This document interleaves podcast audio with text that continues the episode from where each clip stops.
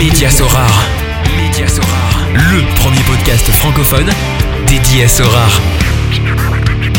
Salut, c'est Mehdi, Magic Mehdi sur Sorare. Je vous souhaite la bienvenue dans cette toute nouvelle édition du podcast Média Sorare. Merci encore pour votre fidélité, les nombreux messages d'encouragement et n'hésitez pas à faire connaître ce podcast autour de vous, ça nous aide grandement. Pour cette nouvelle émission, on va aborder l'univers Sorare avec un nouvel invité qui viendra nous partager son parcours, ses passions, il nous racontera ses temps forts et moins forts il répondra avec moi aux questions posées sur le fil Twitter de Mediasorare et on abordera un sujet qui lui tient à cœur, ainsi qu'un sujet d'actualité en vogue pour le moment. Lors de la précédente édition, j'ai pu accueillir Erwan, alias SR Erwan, animateur du Sorare Show et top 50 des managers du jeu.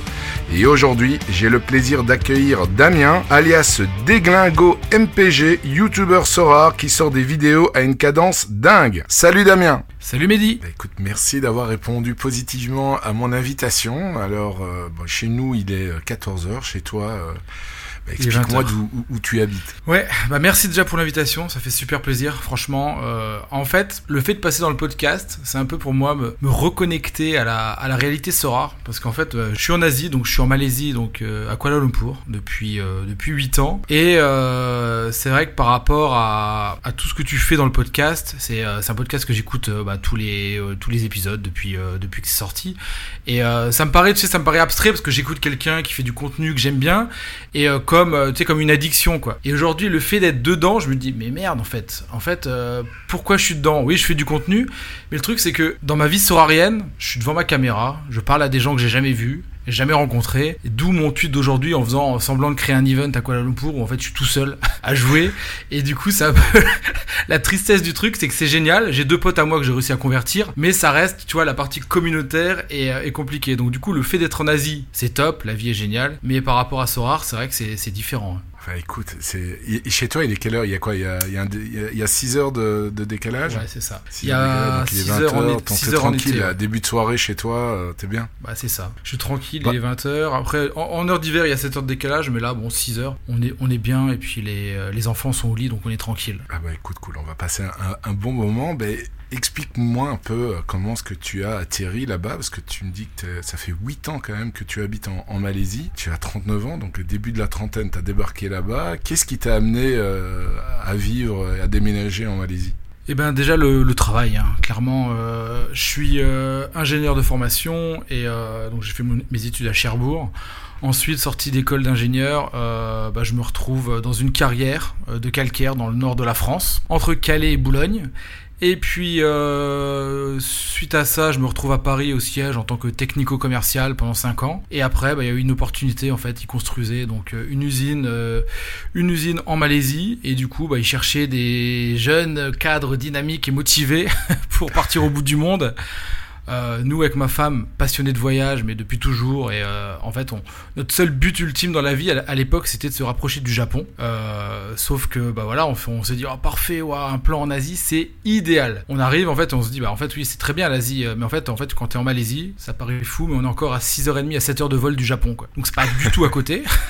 et on s'est dit, c'est pas grave, on a gratté quelques heures de vol. Parce qu'il faut savoir qu'à l'époque, on allait au Japon tous les ans. En fait, on a fait notre voyage de noces en, en 2009 au Japon, et on tombé complètement amoureux du pays, complètement amoureux. Ma femme parle japonais. Elle a, suite à ça, elle a appris euh, énormément. Et puis voilà. Et donc l'opportunité en 2014 de, de, partir en Malaisie et découvrir l'Asie, une autre culture, ça a fait. Euh, bah, on n'a pas. En fait, je suis rentré le soir. Elle m'a dit OK, on fait les valises, on y va. Et du coup, bah, j'ai postulé en interne et j'ai eu le poste très rapidement. Donc euh, voilà. Et puis aujourd'hui, donc en Asie, je suis responsable commercial sur la partie sidérurgique en fait. Donc je vends du calcaire, des cailloux pour les aciéries dans euh, dans toute l'Asie. Donc je me, balade, je me baladais, on va dire, avant Covid, en, Inde, au Japon, en Corée, à Taïwan, au Vietnam. Donc c'était top, vraiment euh, une, vie, euh, une vie hyper active, pleine de voyages, pleine de culture, pleine de plein de gens différents et ça c'était c'était top et je dis c'était avant parce que bah, le Covid est venu mettre la pagaille ouais, bon ça revient petit à petit à, la normale et pourquoi le Japon?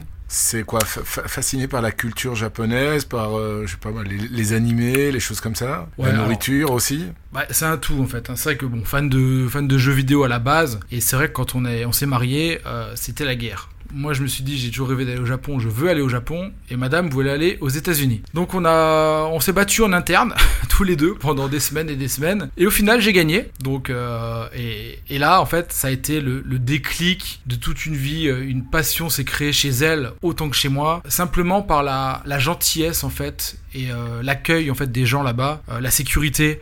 En fait, quand on débarque au Japon, on se sent bien, on se sent calme, les gens sont gentils, il y a toujours quelqu'un pour pour t'aider quand t'es euh, quand perdu dans la rue. Et tout ça, on s'est dit mais waouh, on est on est où là en fait? Et en fait, ça a été un déclic. On a passé 15 jours extraordinaires et, et c'est sûr que le jour où on a atterri à Paris, on a pris le RER pour rentrer sur Paris, ça sentait la pisse dans le, dans le RER. On s'est dit mais qu'est-ce que c'est? Et en fait, on s'est dit là c'est plus possible. On peut pas, on peut pas se permettre de de, de, pas découvrir d'autres pays comme le Japon. Et en fait, finalement, c'est le Japon. On a vécu, on, a, on a visité plein de pays et c'est vraiment le Japon qui est resté euh, en number one. Et puis du coup, bah, suite à ça, elle s'est mise à apprendre le japonais. Et puis, c'est ce bah, que j'allais dire. T'as gagné, mais au finalement, c'est elle qui a été motivée à apprendre la langue, quoi. C'est exactement ça. C'est elle qui s'est motivée dans la langue. Elle a créé ses, ses addictions. Elle avait ses, ses petites stars, euh, les petits chanteurs japonais euh, pour Minette. Là, elle était fin amoureuse. si elle m'entend le podcast, elle va me tuer.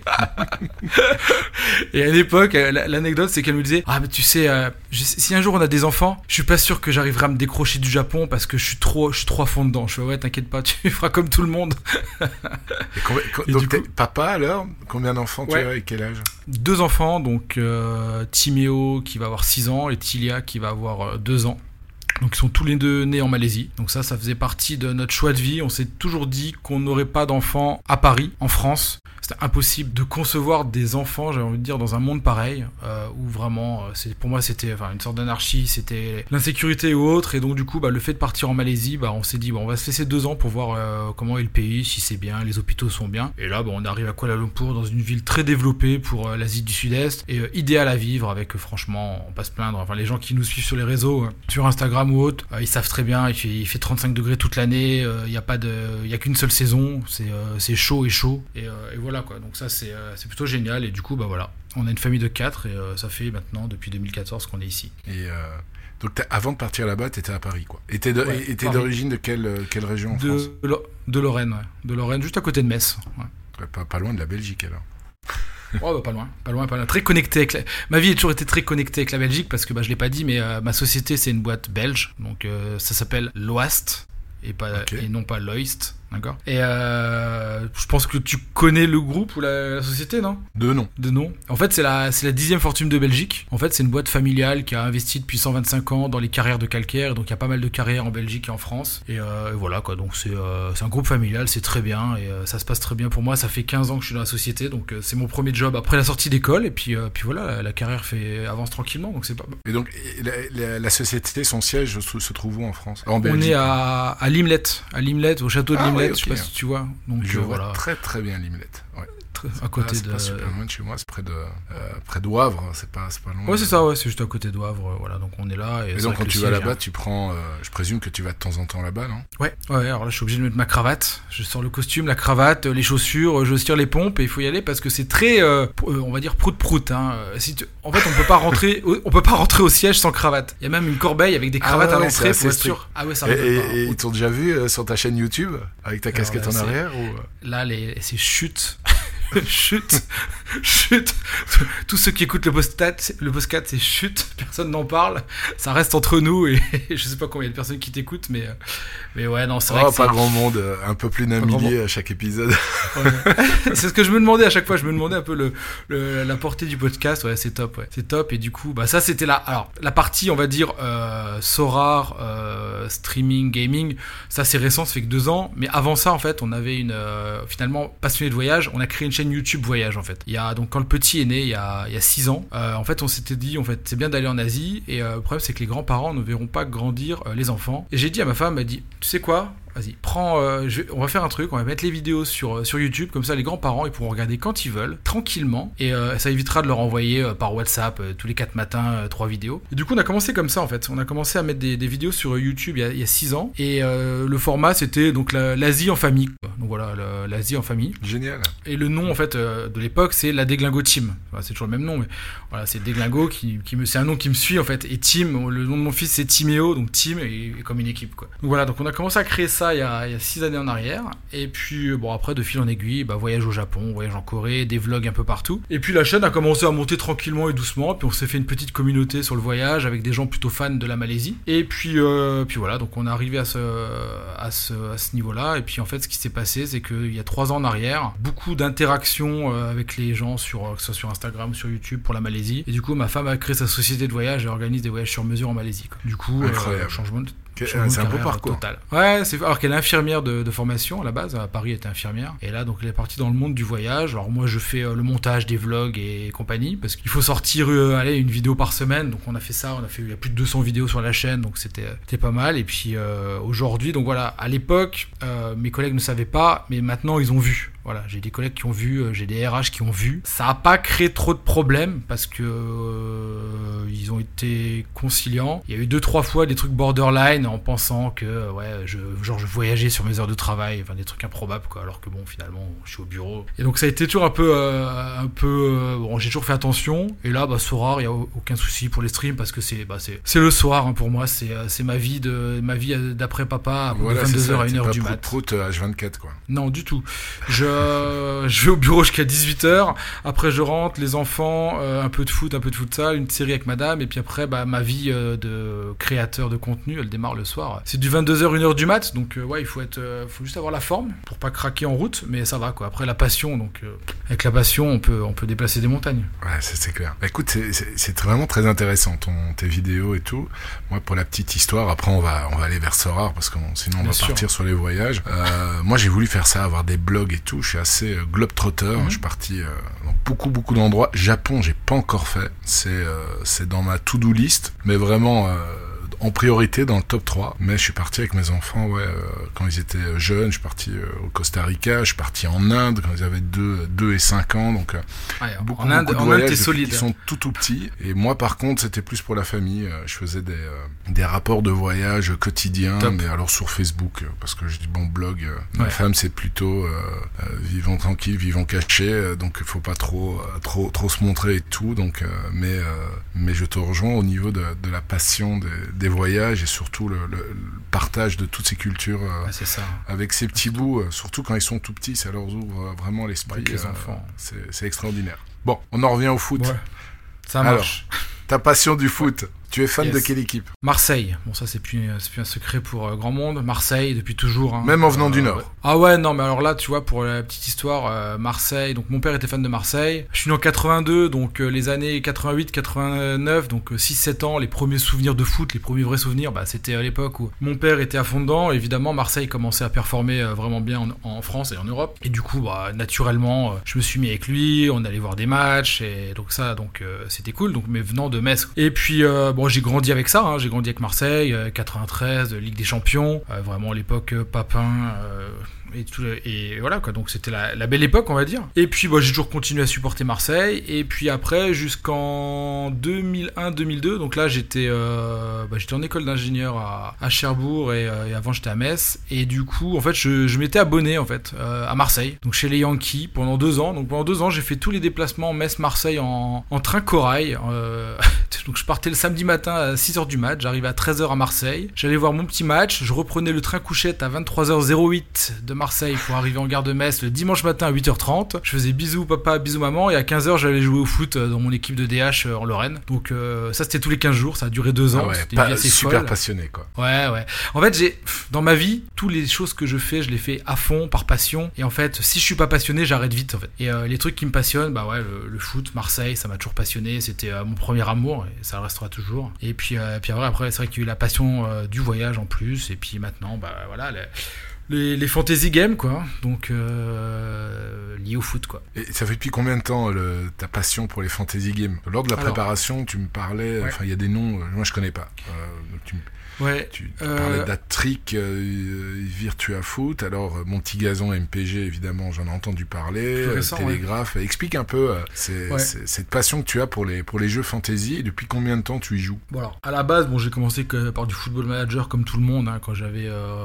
entre 2000 et 2005. Et après, c'est vrai qu'il y a des, des jeux qui se sont développés, donc euh, type Hat-Trick et Virtua Foot. En fait, c'était bah, c'était des jeux où euh, en fait c'était des joueurs virtuels qu'on faisait évoluer et en fait on faisait des matchs de 1 heure et demie euh, euh, avec des cartes, genre de cartes que tu faisais évoluer, que t'entraînais contre d'autres managers, et tu pouvais changer en temps réel ta composition sur le terrain, dire de passer plus par les ailes, par le centre, et donc ça c'était hyper addictif, et ça permettait de, euh, monter dans des divisions, et puis jusqu'au bah, j'ai joué plusieurs fois en division 1 à l'époque, et, euh, et donc ça c'était vraiment pour moi les prémices d'un jeu en fait de fantasy, mais avec une interaction avec des gens autour de moi quoi. C'était pas juste, euh, voilà, je jouais, euh, toi, euh, comme sur Sora où les, gens font leur truc, les, joueurs, les, joueurs ont leurs points et basta. Non, là c'était vraiment un impact avec des joueurs non réels, mais où que tu faisais progresser, donc tu développais ton stade, ton académie, tu faisais entraîner des petites pépites. Voilà, donc ça c'était vraiment la, base en fait, et ça, ça, m'a, ça m'a vraiment fait bugger et j'ai commencé à me vraiment à, passionner de ça. Et du coup à l'époque, bah c'était en 2010, je pense, j'ai créé, j'avais créé une, à l'époque c'était des forums, on s'appelait la menace du Nord-Est. Voilà, c'était une des, une des guildes, grosso modo. C'est pour ça que quand t'as as parlé de guilde la semaine dernière, ça m'a Ouais. un peu, euh, ça m'a rappelé tout ça. Donc c'était une guilde en fait qu'on, et en fait on se battait euh, contre d'autres, euh, d'autres guildes à l'époque. Et donc ils avaient vraiment créé ce système vraiment euh, hyper addictif. Et du coup on avait un forum d'entraide où on était tous entre nous. On s'était rencontrés en, en réel à l'époque. On avait bu des verres ensemble. Vraiment on avait vraiment créé pendant 2-3 ans une vraie affinité, une vraie dépendance à ces jeux-là. Et du coup c'est vrai que c'était pour moi Hat-Trick et Virtua Foot pour moi les, les précurseurs de cette vie un peu virtuelle liée pas forcément au monde réel. Et suite à ça, bah, mon petit gazon, donc je me suis inscrit en 2014-2015, je pense en arrivant en Malaisie en fait. Je me suis dit, ouais, trop bien, finalement il y a une connexion avec la vie réelle. Donc là, euh, je sais pas si tu connais le concept, je peux le faire rapidement Vas-y, sur mon petit gazon. En fait, c'est c'est simple. En fait, c'est c'est surtout pour jouer avec ses potes euh, MPG. Tu as un budget de 500 millions et tu dois, par exemple, sur la Ligue 1, tu dois recruter 18 joueurs. Tu les répartis comme tu veux. Tes sous, tu peux mettre 190 millions sur Mbappé et 3 millions sur le reste. Le but, c'est qu'à la fin, c'est que tu crées une équipe de 11 joueurs que tu vas aligner. Donc, euh, mon équipe, moi, je vais aligner contre ton équipe. Dans ton équipe, j'ai peut-être eu Mbappé aux enchères. Toi, t'as peut-être eu Neymar. Voilà. Après, il y a un match de vie réelle. Si, par exemple, Mbappé marque un but dans la vie réelle, bah, il y a un 0 pour moi contre toi. Donc, ça, c'est le concept de base. Et euh, donc, c'est les mercatos sont enflammés parce que les gens euh, se battent vraiment comme des chiffonniers sur, sur certaines pépites. Et donc, c'est bien de connaître les gros joueurs, mais l'avantage de ce jeu-là, c'est qu'il faut gratter dans la profondeur de la Ligue 1 ou des autres championnats euh, européens pour aller vraiment être compétitif. Et, euh, et MPG m'a passionné donc euh, bah, dès le début en fait suite à ça. Et c'est comme ça en fait pendant des années j'ai joué. J'ai encore trouvé une fois le manque de communauté en fait autour de MPG. Et en fait le Covid est arrivé en C'est 2019. c'est uniquement pour, le, pour la Ligue 1 MPG bien ça couvre Non, non, il y a l'Italie, il y a, il y a- il a l'Angleterre, donc ils ont pas beaucoup de, de, de, de- Il n'y a pas la Bundesliga, tout le monde râle depuis des années, t'as l'Espagne, voilà. Mais c'est vrai que moi je joue uniquement pour la Ligue 1 et la Première Ligue. Voilà, c'était vraiment les, deux, euh, les deux championnats que je suivais le plus. Parce que après, c'est vrai que ça demande du temps en fait. hein. Finalement, euh, j'ai passé tellement de temps sur MPG à aller euh, dénicher des pépites qu'à la fin, bah, en fait, au, bout de, au bout de quelques années, je me suis dit ça y est, le Covid est arrivé, les voyages ont cessé. Il est temps pour moi, en tant que jeune hyperactif, de créer quelque chose. Et du coup, j'ai lancé la chaîne, bah, ma chaîne YouTube MPG. À la base, c'est du déglingo MPG, donc d'où mon pseudo. Et, euh, et là, l'objectif, c'était bah, tout simplement de partager en fait euh, la passion et, euh, et des tuyaux et des pépites avec d'autres gens, et puis de, de, de- de discuter avec des passionnés, quoi. Et du coup, on a réussi à se créer une belle petite communauté. Donc, on a rassemblé donc avec MPG de Mani. Je sais pas si tu vois, c'est l'autre youtubeur MPG. Euh, on, on était deux en fait. En fait, on était sur ce jeu-là deux, deux youtubeurs pendant pendant plus de deux ans. Et voilà, puis on a réussi à faire une petite communauté. Je sais pas comment on est dedans, 2-3 000 grosso modo, je dirais, à vraiment être des hardcore gamers de, de mon petit gazon et à, à lancer une émission tous les vendredis soirs où en fait je fais toutes les compos de Ligue 1 en fait de- depuis deux ans. Je fais, essaye de faire une prédiction des, des, des 20 clubs et donc bah, à force bah, ça te permet de connaître euh, bah, les 600 joueurs de Ligue 1, ça te permet de, bah, de continuer à, à parfaire ta culture foot quoi en vrai. Donc euh, ça c'était hyper addictif et hyper intéressant. Et puis, après Petit Gazon, t'es directement passé à Sora Et puis voilà, donc au bout d'un an, quoi, un an et demi à faire des streams sur MPG, j'ai euh, donc euh, plusieurs personnes qui sont venues en, en privé me voir. Hey Déglingo, faudrait que t'essayes le nouveau jeu. C'est so rare, tu verras, c'est trop bien, c'est avec de l'argent, tu verras. Puis moi, je suis assez extrémiste dans mon truc. Hein. Je suis assez, euh, moi, c'est soit MPG, c'est soit le Japon, c'est soit Marseille. Toi, j'aime pas trop. euh, je suis pas, je suis pas quelqu'un de, on va dire, de non fidèle. Pas de disperser. Euh, non, c'est comme avec ma femme, tu vois. On s'est rencontrés au lycée euh, il y a 20 ans et c'est toujours la même, je suis assez. euh, quand je pars dans un truc, en général, c'est pour aller jusqu'au bout. Et là, une petite, euh, une petite, une petite brune aux yeux bleus qui débarque, so rare, dur de, dur à contenir. vraiment avec une, une addiction toute nouvelle, vraiment une, une drogue, j'ai envie de dire. Ouais, ils vont râler, hein, mais une drogue encore plus forte que MPG parce que, euh, pour, euh, parce que tellement novateur et tellement pour moi futuriste dans son approche en se disant. Oh je me suis dit, j'ai vu, en fait, en, en, voyant Sorar, je dis ça y est, j'ai vu le futur. Et, euh, évidemment, donc j'ai commencé à me lancer sur Sorar. Et là, bah, en quelques semaines, j'étais complètement addict. Je disais à mes potes ici en Malaisie, je dis, oh les gars, je suis en train de recruter des petits joueurs japonais. Il me dit, mais qu'est-ce que tu racontes? Et il dit ça, il est parti dans un nouveau délire. Et ça, c'était euh, pas possible euh, avec mon petit gazon. Non, du tout, du tout. C'était cantonné à la, à la Ligue 1 et tout. Donc il y avait une certaine addiction, mais Sorar a pris le pas parce que finalement, bah, déjà, on va pas se mentir, hein, le fait de pouvoir gagner de l'argent avec, tu te dis, waouh, moi j'aimais bien les paris sportifs étant jeune. Bon, j'ai jamais été bon, mais, mais tu sais, t'as toujours cette petite addiction de quand t'as ton joueur qui marque à la 93e, t'as gagné 10 euros, t'es debout sur la table, quoi.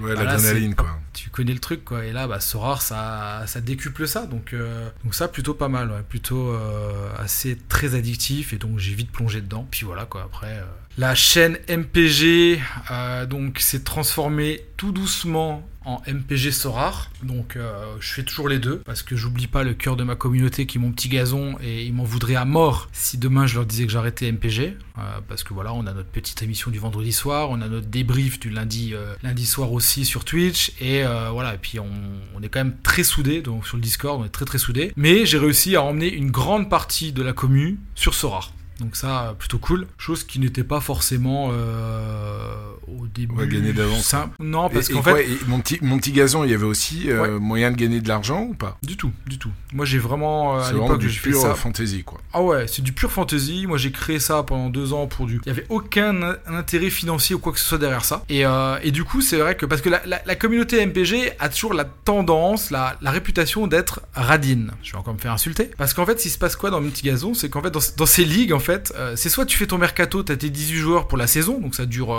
18 euh, matchs, soit tu peux payer 2 euros par joueur et t'as un mercato qui est ouvert tout le temps. Donc si par exemple, je sais pas moi, tu vois, t'as ton, petit doku de Rennes qui se blesse, par exemple, pour prendre qu'un exemple, et eh bah ben, tu peux euh, aller recruter un mec qui est dispo sur le marché, je sais pas moi, un manas ou n'importe qui. Et ça c'est le mode expert et ça coûte 2 euros par joueur, donc une ligue de 10 c'est 20 euros. Et tu verrais comme c'est dur des fois d'aller faire sortir 2 euros à certaines personnes de MPG. Et je me suis dit, mais quand je vais leur parler de Sorar, jamais, mais jamais ils vont venir sur le game. Mais jamais. C'est pas possible. Et donc, du coup, au début, j'étais très prudent. Je me suis dit, j'ai commencé à sortir une ou deux vidéos sur Sorar pour voir un peu la réaction.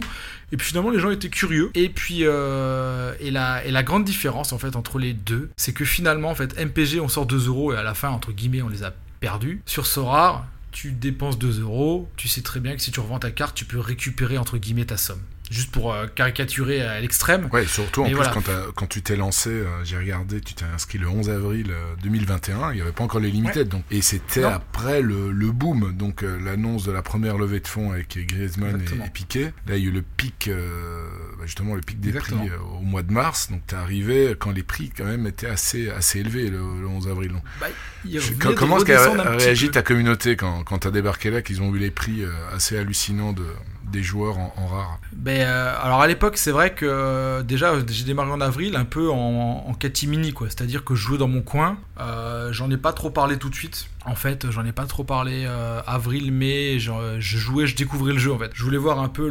l'intérêt, est-ce que c'était solide. voilà, je voulais me convaincre. Voilà, bon, moi j'étais convaincu, mais après en parler à des gens, c'est compliqué parce qu'on a une responsabilité en fait, surtout qu'il y a de l'argent derrière. et je me suis dit bon, on verra on fera tranquillement. Et après, quand j'ai vu que finalement j'appliquais les mêmes méthodes que sur MPG, aller chercher des petites pépites, euh, poncer le game, regarder les données, les stats, et que finalement, entre guillemets, comme sur MPG, où finalement, bon, je, gagne, euh, on va dire, je vais pas dire que je suis bon, mais euh, je suis, voilà, j'étudie bien le game pour arriver à être toujours bien classé. Je me suis dit, bon, si j'arrive à faire la même sur Sorar et gagner de l'argent, ça peut être incroyable. Et en fait, c'est ce qui s'est passé très rapidement dans, dans Sorare, les deux premiers mois, en fait. Euh, j'ai eu des, vite des, gains incroyables, en fait. Enfin, c'est improbable, hein, mais j'ai gagné rapidement la, division 2 Asie au bout de, au bout de, au bout de 2-3 mois, je crois. Ce qui est absurde, en fait. Quand j'y pense aujourd'hui, c'est absurde. Et du coup, ça m'a, je me suis dit, mais en fait, ouais, en fait, en saignant le jeu, il y a moyen de, il y a moyen de vraiment de, de, bah, faire fructifier son argent. Euh, et l'avantage dans tout ça, donc conclure sur la partie là, c'est que cet argent, bah, en fait, grosso modo, sur la partie crypto-monnaie, euh, ça fait 4 ans que je bricole sur les cryptos, que je fais tout et n'importe quoi. C'est-à-dire que bah, j'avais acheté euh, quand c'était monté à l'époque, enfin en 2017, là, c'était quasiment Fin tout en haut, donc 2017, j'avais avant le, avant le crash Ouais. début 2018. voilà, ouais, comme un bon mouton, tu sais, le bon mouton qui n'y connaît rien, qui arrive, dit, oh, c'est bien ça et tout. Puis je commence à étudier, j'achète, je me fais lessiver. Du coup, à l'époque, j'avais mis euh, peut-être 10 000 euros, je pense, en 2017. Je me fais lessiver, je me retrouve 6 mois plus tard, il me restait 3 000. Je dis, waouh! Alors là, bon, au début, tu fais le malin, tu ça sais. va encore. Ouais, ouais, ouais. T'as pas connu les va. moins 90%, quoi. Ouais, et, et du coup, je- j'avais dit à ma femme, moi, j'ai trouvé un truc de fou, tu verras, ça va être incroyable. tu sais, vraiment le guignol. quoi. Ouais, tu dis, ouais, vas-y, Et, cause euh, toujours. Et donc le premier mois, tu sais, tu sais, ouais, j'ai 10 000, ouais, je suis à 12 000 euros, ouais, je suis à 14 000. Elle dit, ouais, ouais, très bien. Et après, euh, quelques mois plus tard, elle dit, c'est marrant, t'en parles plus de ton bitcoin là. et je dis, ah bah ouais, ouais, t'inquiète, ouais, il y a eu 2-3 galères. J'en reparlerai dans t'en fais 2-3 ans. Et du coup, en fait, donc bon, j'ai pas abandonné en fait, parce que je croyais vraiment après en étudiant bien le truc à la techno et dire bah ça va révolutionner le monde, j'en étais persuadé. Et ce que j'ai fait, alors bon, on va, m'engueuler, euh, tous les, les verts et les environnementalistes vont m'engueuler. J'ai acheté une, euh, donc un ordinateur pour miner de l'Ethereum en fait. Mhm. Et pendant deux ans, j'ai miné de l'Ether à la maison, donc j'ai acheté un ordi, 6 cartes graphiques et, euh, et roule ma poule. Euh, je- J'envoie le logiciel et c'est Ça parti. devait Je, à un l'époque, je- boucan d'enfer, quand même. Je minais, alors écoute le truc, hein. je minais 0,5 Ethereum par mois, 0,4 si ça se passait moins bien, que la difficulté est compliquée. Le truc c'est que en Malaisie, il fait une chaleur à mourir quoi. Dans les appartements, tu mets pas la clim, il fait 29 quoi. Il fait 29 et euh, même en live, souvent je mets la clim parce que la température retombe à 26 et je, suis- toujours en transe. Et là en fait avec la, machine à, à Ether, euh, les cartes graphiques elles montaient à 75 degrés et euh, dans la pièce il faisait une chaleur à mourir. Ma femme elle me détestait, elle fait entre le bruit et la chaleur, mais t'es complètement malade, t'es complètement malade, elle m'engueulait comme clair. ça. Et, et je dis, et puis elle me disait, vas-y, allume la clim. Donc on était, j'avais le Bitcoin à fond et la clim à côté. Mais enfin, quand il pense, c'est totalement absurde. Et le pire, c'est que tout s'est écroulé. En fait, c'est-à-dire que le- l'Ether était tombé à moins de 100 euros. En fait, il était tombé à 90, un truc comme ça. Et je continuais à miner comme un fou, quoi. Je minais pendant deux ans. Je partais en vacances. Je demandais à mon voisin du haut, donc euh, le big up à lui s'il écoute, de, de descendre, de descendre. Tu peux rallumer la machine parce que ça a bugué, que tu la relances. Faudrait quand même pas perdre un, un- un centième d'Ether, tu vois. C'était absolument fou. Et, le, et il le faisait. Et il le faisait, il descendait et tout, il fait ouais c'est bon dame, j'ai relancé la machine, t'inquiète c'est bon, tu peux continuer à profiter de tes vacances. Et du coup, euh, dans cette période-là, j'ai continué à réinvestir jusqu'à monter à 50 Ethers. Voilà. J'ai miné grosso modo 7-8 Ethers et je suis monté jusqu'à 50 Ethers. Donc euh, il y a deux ans en arrière, j'avais 50 Ethers dans le portefeuille. Et là, c'est là que le génie, le génie du trading est arrivé. Le l'Ether, parce que j'en avais racheté quand il était à 100, 200 euros et euh, j'étais monté à 50, et ben bah, l'Ether a commencé à redécoller 500 euros, 600 euros, 700 euros, 800 euros, 1000 euros. Et là, c'était le déclic. Et là, j'ai commencé à en vendre en fait. J'ai commencé à en vendre. Je dis waouh, ça y est, je, me remets bien. Et là, évidemment, je reparle à ma femme. Je dis oh, ça y est, c'est reparti. tu sais le truc quoi.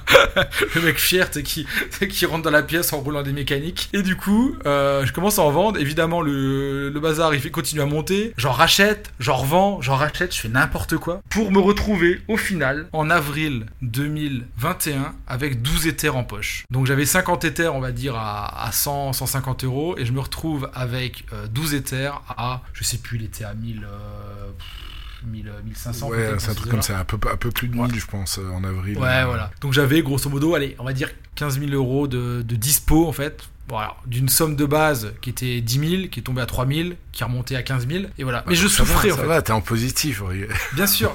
Mais j'ai traversé le désert pendant 4 ans. J'ai souffert intérieurement parce que j'étais pas habitué au crypto et le stress de voir le truc monter, et de revendre et de racheter. C'est hyper stressant en fait. hein. Et en fait, c'est pour ça que quand Sorar est arrivé, j'ai vu une opportunité unique pour arrêter de souffrir. J'ai mis un Ether dans le jeu. J'ai mis un Ether dans le jeu. Je dis, ah, c'est trop bien et je gagne de l'Ether. Oh et après, je dis, ah, mais en fait, quand, en plus, quand l'Ether monte ou l'Ether baisse, le prix des cartes s'ajuste à peu près, donc ça compense un petit peu les potentielles Ouais, pertes et hausses. Système de hedge sur, euh, C'est sur ça. le cours du, de, de l'Ether. Et là, c'était magnifique et je me suis dit, waouh, trop bien. Et là, rapidement, sur un mois, j'ai mis mes 12 Ethers. Direct, all-in.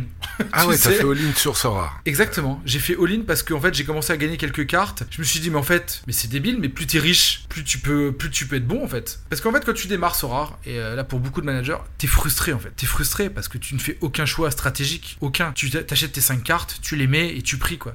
Et, euh, et moi, venant du monde du fantasy, j'avais envie de, bah, de faire des choix, de pouvoir jouer le calendrier, de pouvoir jouer les difficultés. de- Et ça, ça n'a pas, ça n'existait pas au début. Et donc je me suis dit, tiens, très bien, parfait. Je vais mettre mes 12 éthers et let's go à fond sur l'Asie. Et, euh, et voilà, c'est comme ça que ça a démarré. Ça m'a permis moi de me, de me rassurer, d'arrêter de stresser au quotidien, de plus regarder mes, mes valeurs de, de, de portefeuille et autres. Et j'ai trouvé vraiment un refuge à travers Sora grâce à ces 12 éthers qui entre guillemets dormaient, euh, dormaient mal et, et moi avec. Donc euh, voilà. Voilà, tu sais tout. Et donc, autant tu donc d'après ce que tu me dis, euh, ton portefeuille crypto quand, quand tu étais investi en crypto, autant là, tu, Mhm. Ouais. tu regardes pas constamment la Plus valeur de ta galerie. Plus du tout. Je suis tellement convaincu par euh, le, Le projet, projet, l'ajust- ouais. l'ajustement des, des cartes euh, vers le haut, vers le bas en fonction de la montée de l'éther. Euh, J'ai connu maintenant un an de cycle vers le haut, vers le bas et ça. Franchement, je regarde de temps en temps. hein, je dis pas, euh, mais euh, mais je regarde pas tous les jours. quoi. C'est clair que je regarde une fois tous les 15 jours pour voir où ça en est. Mais je m'arrête plus du tout à ça. Quoi. Vraiment, euh, ça m'a permis de me vraiment me soulager et la, le- franchement, c'est un, un vrai, une vraie paix intérieure pour ça. Il y a aucun souci. Hein. Vraiment, euh, c'est parfait. Donc tu es hyper confiant dans le projet. Quoi. Ouais, pour tous ceux qui Ah ouais, sont c'est là pour avec moi, dormir ils euh, savent. sur ses deux oreilles comme ça et laisser son investissement courir. Et euh, c'est que tu es Ouais. vraiment très très à l'aise par rapport à la, au futur de, de Sora.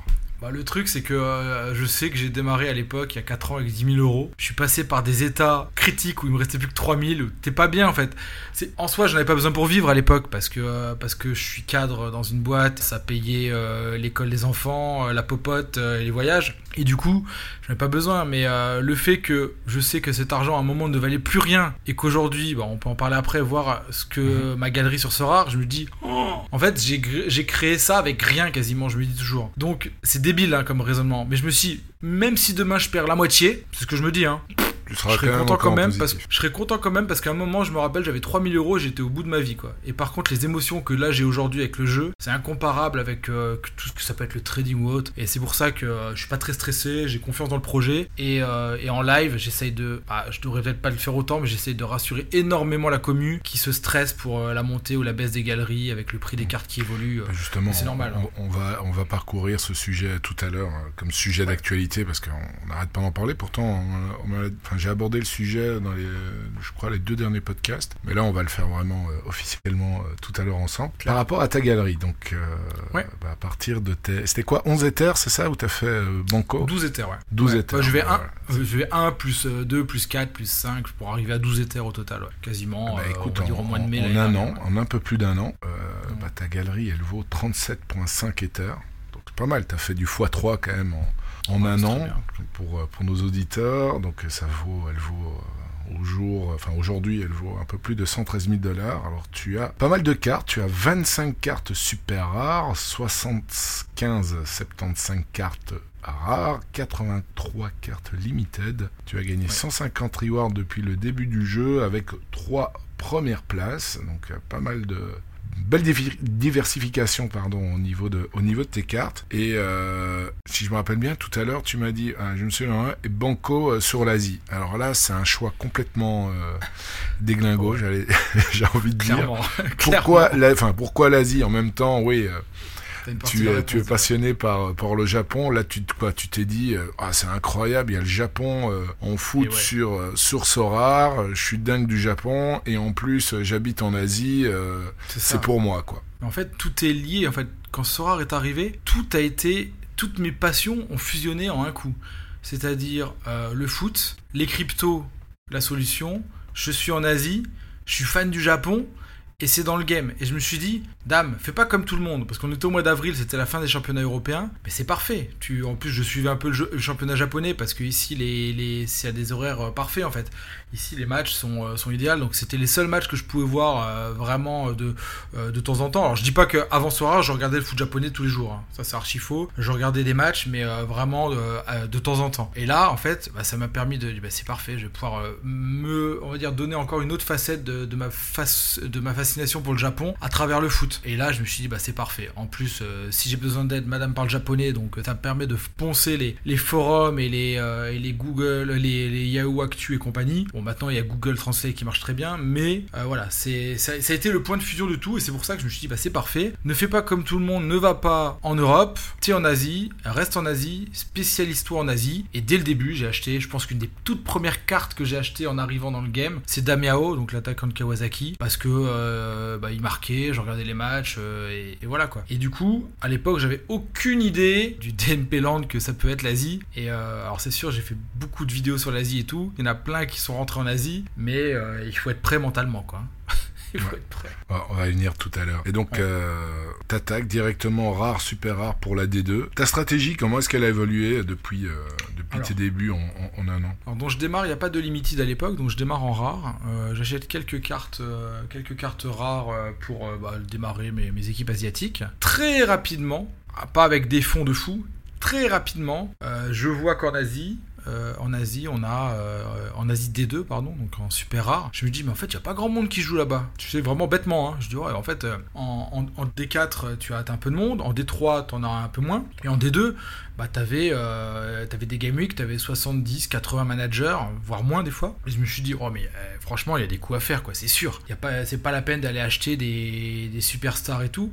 Il y a vraiment des coups à faire. Et, euh, et là, j'ai commencé vraiment à essayer de, d'acheter des cartes super rares, pas chères du tout, mais vraiment pas chères. Hein. Je suis rentré dans le game en, super rare avec des, des, petites cartes, quoi. Toi, genre un Gotoku Sakai, qui est l'arrière droit de Kobe. Je me rappelle, j'ai mhm. acheté 0.3 à l'époque. Et c'était, il y a, c'était au mois de mai-juin l'année dernière. Donc, il me dis, mais euh, il, marchait, il marchait bien, il, faisait du bon A. Je dis, mais c'est parfait ça. 0-3, euh, j'avais euh, pareil, le petit Kenny Wao, il était promu avec Vortis. je l'avais acheté 0, 0,150 ou 0,200. donc je me suis fait une toute petite équipe comme ça. Vraiment une équipe à un éther quoi. Un éther, un éther point 2. En se disant, bah let's go, tente ta chance toutes les semaines et puis si ça passe, c'est bien. Après, j'ai découvert qu'une tier 3 super rare, c'était une catastrophe. Ça, je l'ai découvert au fur et à mesure. Sauf que très rapide, ça c'est un peu le drame quoi.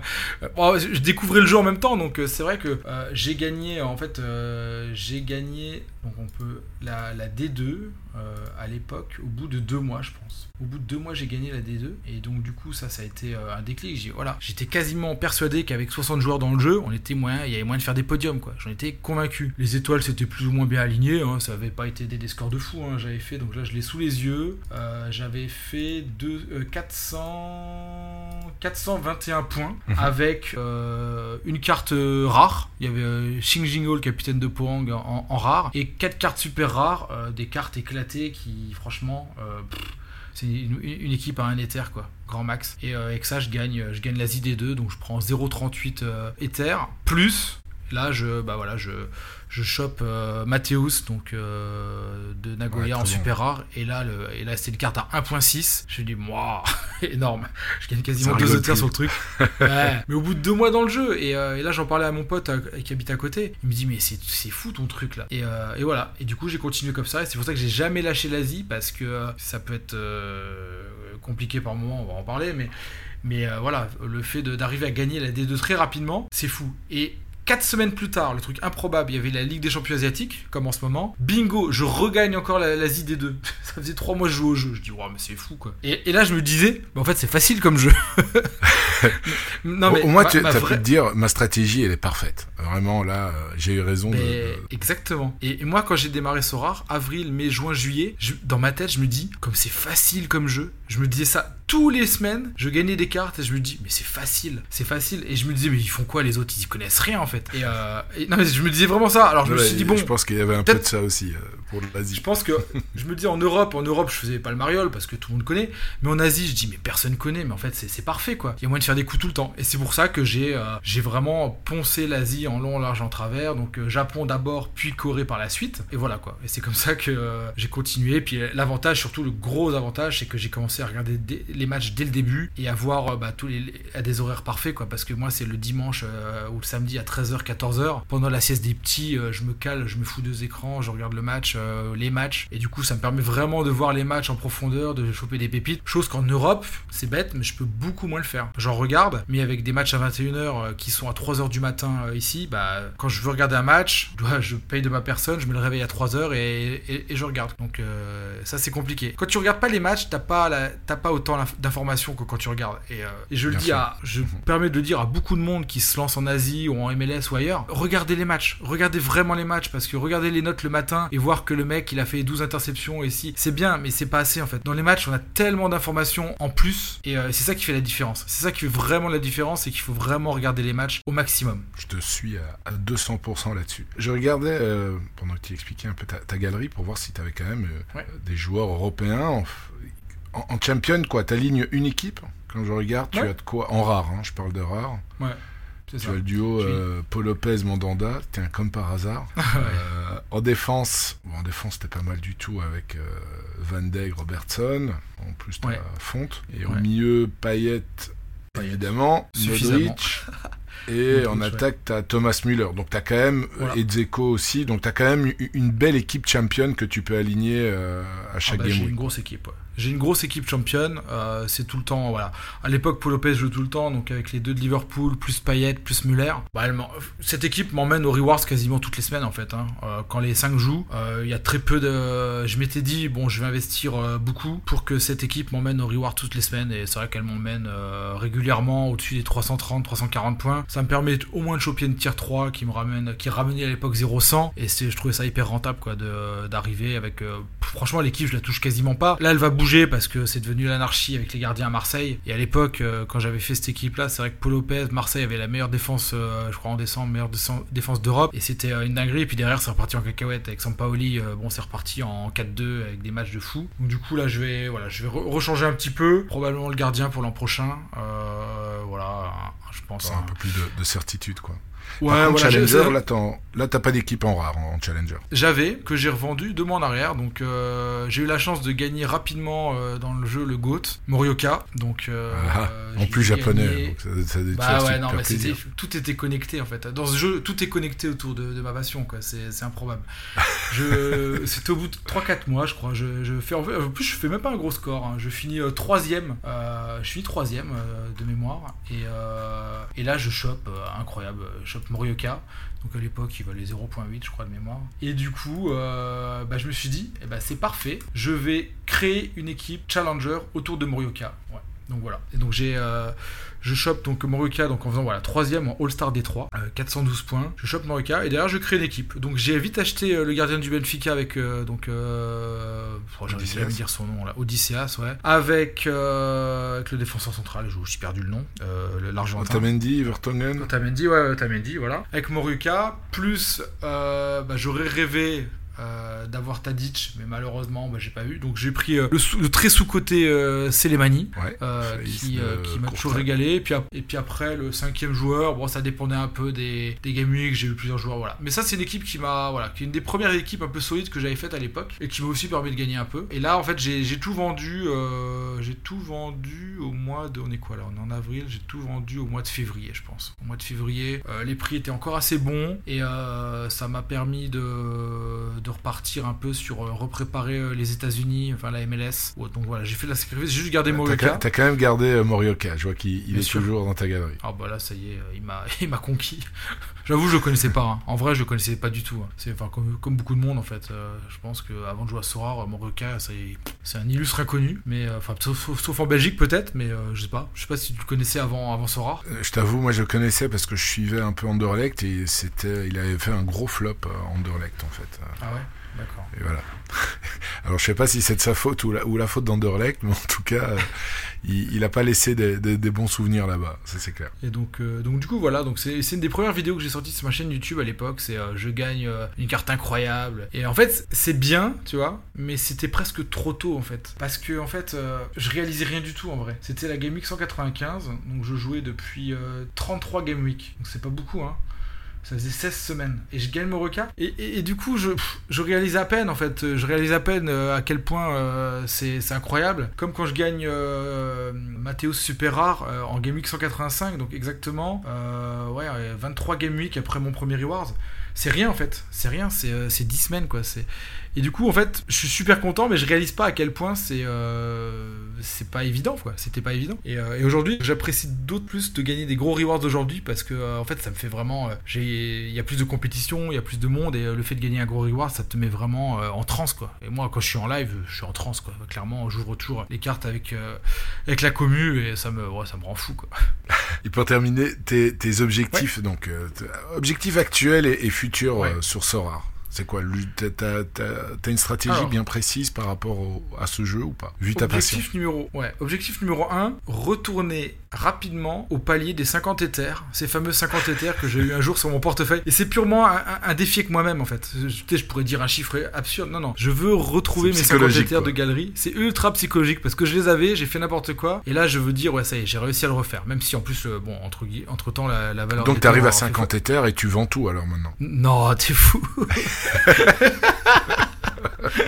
Ah mais après tu pourrais les reperdre. Bien sûr, ouais, ouais. Non, c'est clair. Non, non, mais là, la drogue est beaucoup trop forte. Non, non. Non, c'est vraiment juste pour, euh, au niveau psychologie, te dire, bah voilà, je suis- passé de 50 à 11, et de 12, Ouais. pardon, et de 12, je Ouais. peux repasser à 50, et là, tu seras bien, même si après, euh, ça part en vrille. Exactement, j'aurais fait euh, ce qu'il fallait faire et c'est très bien. Donc euh, objectif 50 éthers, voilà, ça reste modéré. J'espère qu'avec le prochain pump, on va y arriver rapidement. Et ensuite, donc là, la stratégie donc récente, j'avais beaucoup plus de limited. Il y a deux mois en arrière, il y a un mois en arrière, j'avais beaucoup plus de limited et j'ai commencé à, à tout abandonner, vraiment à revendre. Euh, j'ai revendu Mbappé, j'ai revendu euh, Kokchou, j'ai revendu euh, Lisandro euh, euh, Martinez, Timber, j'ai revendu tous les U23, tous les limited pour me dégager pff, environ 7 à 8 éthers de Mhm. cash pour arrêter de vouloir aligner un maximum d'équipes parce que j'avais 14 équipes à un moment donc euh, quasiment 6 en limited et 8 en rare c'était bien je dis oui, mais, mais toutes mes équipes rares et euh, rares pro, donc D3, D4, euh, elles étaient plus ou moins bien. Elles étaient bonnes, mais pas ouf, quoi.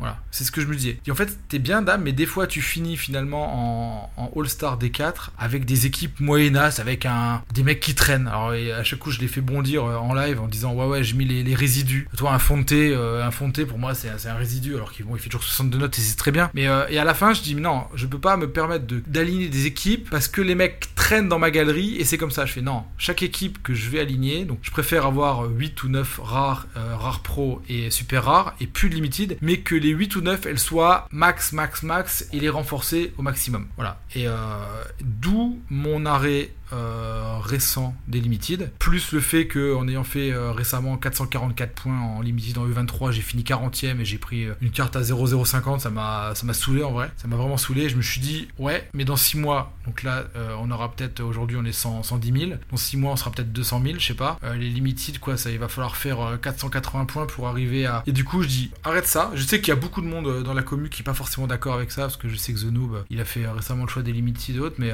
pour des raisons différentes, pour des raisons de, de rentabilité et autres. Et moi je me dis non, euh, j'ai pas envie, c'est déjà la jungle en limited. Euh, il y aura de plus en plus de monde parce qu'aujourd'hui je pense que sur euh, 10 000 joueurs qui arrivent par mois, il y en a au moins 90% qui rentrent en limited. Donc je vois dans un an, je préfère être dans un an me dire ouais j'ai renforcé comme un petit cochon euh, les rares et les super rares et ça me permet d'avoir un coup d'avance sur le reste de la meute. Mhm. Et c'est toujours ce que je me suis dit sur Sora depuis le premier jour où je me suis inscrit comment garder Essaye un, d'avoir- un- un coup d'avance, quoi. essaye d'avoir un coup d'avance sur, euh, sur la masse. Et c'est pour ça que très rapidement j'ai acheté des super rares. Achète des super rares. Et je pense que euh, de t'en parler dans ton, dans ton podcast avec Jobs euh, ZNT, lui très rapidement aussi il est monté sur des super rares euh, dès le début pour essayer de. Et c'est ce que je me suis dit. Je me suis dit essaye d'avoir un coup d'avance sur tout le monde et de de pas rester dans la masse. Euh, pour ça que je suis parti et sur l'Asie et sur des, des, des super rares et des, des rares. Quoi. Donc voilà.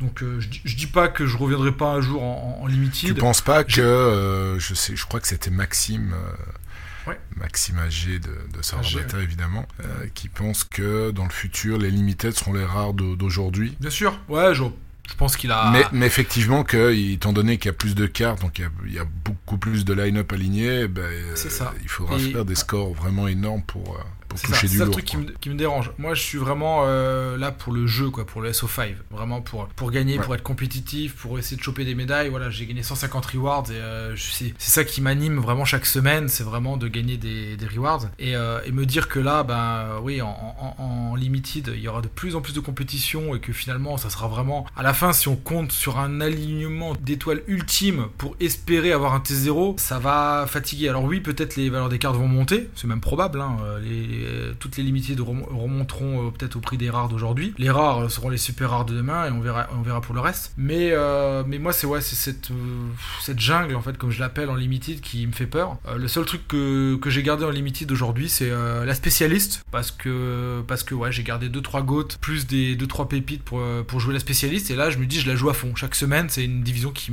qui, qui, qui est marrante, qui est marrante. Il y a des résultats, il y a des choses à faire, il y a des, il y a, il y a- il y a des données à, à chercher. Et ça, c'est cool. Ça, c'est archi cool. euh, la spécialiste, c'est pour ça que j'ai gardé. Bon, j'ai gardé un Carles Gill, j'ai gardé un Moruka, j'ai gardé un, un Tadic, quoi, histoire de, de, de- de pouvoir jouer Mhm. Ouais, avec. euh, D'ailleurs, voilà. Tadic euh, Limited, c'est ta carte qui t'a qui t'a rapporté le plus de Ouais. rewards. Bien sûr. Euh, 20 Bien sûr. rewards. Et Ouais, euh, donc là, tu as 83 cartes limited et tu toujours en Mm. phase de, de dégra- dégraissage. Ouais, alors oui et non, parce qu'en fait, j'ai dégraissé, on va dire, les cartes qui avaient la plus grosse valeur, c'est-à-dire vraiment les, on va dire 80% des, de la valeur des cartes limited. J'ai gardé les 20%, et dans les 20% de ce qui reste, en fait, en gros, il reste, c'est souvent, justement, donc dans la stratégie de de Maxime en disant que les limited c'est les rares de demain, bah, j'ai gardé plein de joueurs qui valent quasiment rien en fait. Euh, je vois pas l'intérêt d'aller vendre des, des mecs à 0,010 pour les vendre et puis euh, demain cette carte là elle, veut- elle fera peut-être x10. Autant la garder, on verra dans un an si la carte à 0,10 elle est à 0,100, bah, c'est c'est cadeau quoi. Ça sert à rien de se débarrasser des, des- vraiment des, des petites cartes, franchement quand je vois le, certaines T'as pas ce réflexe euh, d'avoir une galerie bien nettoyée je, te, je te- je te pose cette question parce que moi je suis un peu comme ça. J'aime bien avoir une galerie euh, propre, tu vois.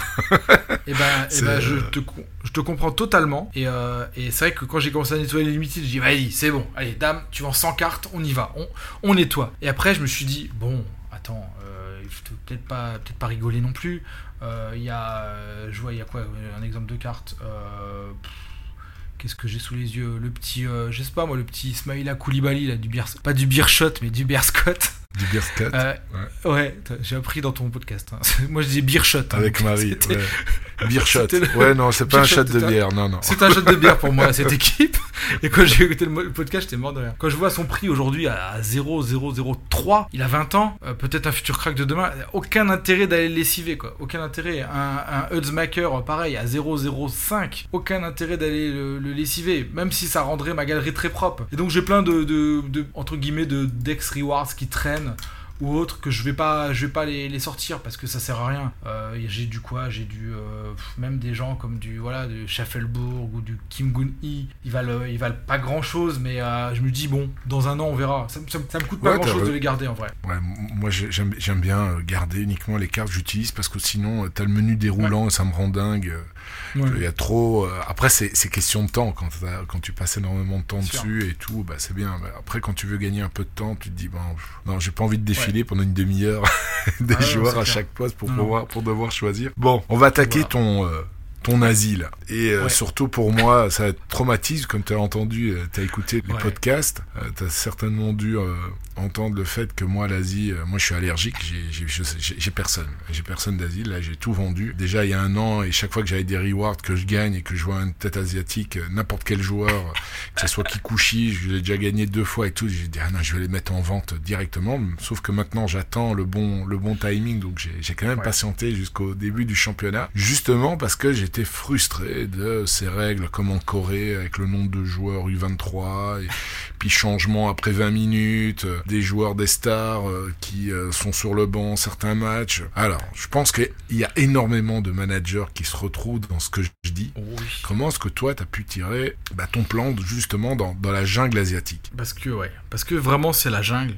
euh, on va pas se mentir. C'est c'est compliqué, c'est compliqué euh, au quotidien dans, dans la rotation, mais il y a quand même une sorte de logique qui fait que en fait il faut arriver alors ça fait un an que je le fais maintenant à rentrer un peu dans la tête des, des coachs et d'essayer de comprendre à quel moment on a un risque que le mec joue ou ne joue pas et c'est vrai que quand je compose mes équipes euh, je suis sur du, euh, je dis toujours du zéro risque. Je parle pas de la Ligue des Champions, qui là est vraiment euh, un loto incroyable. Et franchement ne, ne paniquez pas si vous avez des DNP en ce moment. C'est vraiment compliqué. Là après la Ligue des Champions on va revenir sur une période de championnat où là il y aura une vraie logique. Là les équipes on va dire la première partie de saison est passée. Les équipes type se sont ont commencé à se dessiner et on y voit beaucoup plus clair dans la hiérarchie euh, Asie. Et c'est pour ça que en Asie le problème c'est que quand tu as les moyens, tu peux te permettre d'acheter des cartes solides très solides avec peu de risques. Et finalement, moi souvent en fait, j'ai pourquoi j'ai gagné, j'ai pris des, capitaines d'équipe. Voilà, le, Xing Jingo qui est à, qui Pohang, lui par exemple en super rare, bah, c'est une carte il fait 60, mais en super rare, bah, ça te fait un petit 80 points à chaque fois. C'est régulier, ça joue, il n'y a pas d'embrouille. Et j'ai toujours cherché à prendre des joueurs vraiment avec euh, un taux de présence sur le terrain le plus important possible. Et c'est là bien le problème de beaucoup de managers, c'est que malheureusement tout le monde n'a pas le budget suffisant pour arriver à jouer. Donc c'est-à-dire que tu vas tenter des paris qui vont pas forcément bien se passer quoi. Parce qu'un coup le mec il va être là, le coup d'après tu sais pas pourquoi il va disparaître pendant deux matchs, après il va revenir parce que ce sont pas les cracks internationaux. Et il faut bien comprendre la culture asiatique au Japon. Le coach, il a ses deux assistants coach, il a les mecs euh, qui sont des joueurs sur le terrain, qui sont ses relais sur le terrain. Ces gens-là en général, ils jouent tout le temps, ils sont euh, indiscutables, ça bouge pas quoi. Après, il y a une hiérarchie, je pense dans chaque équipe, il y a 5 à 6 joueurs où on peut avoir une confiance max. Le reste, il faut faire très attention. Quand je recommande dans certaines vidéos une pépite à droite à gauche, c'est très bien pour du trading. C'est très bien pour faire une plus-value. Dès que le mec va se mettre à jouer, il fait deux matchs, bing, vous vendez quoi. Et c'est comme tout en fait en Asie, il faut rester sur des joueurs qui sont le plus safe possible. Alors ça paraît facile à dire comme ça, mais euh, après, je suis pas très. euh,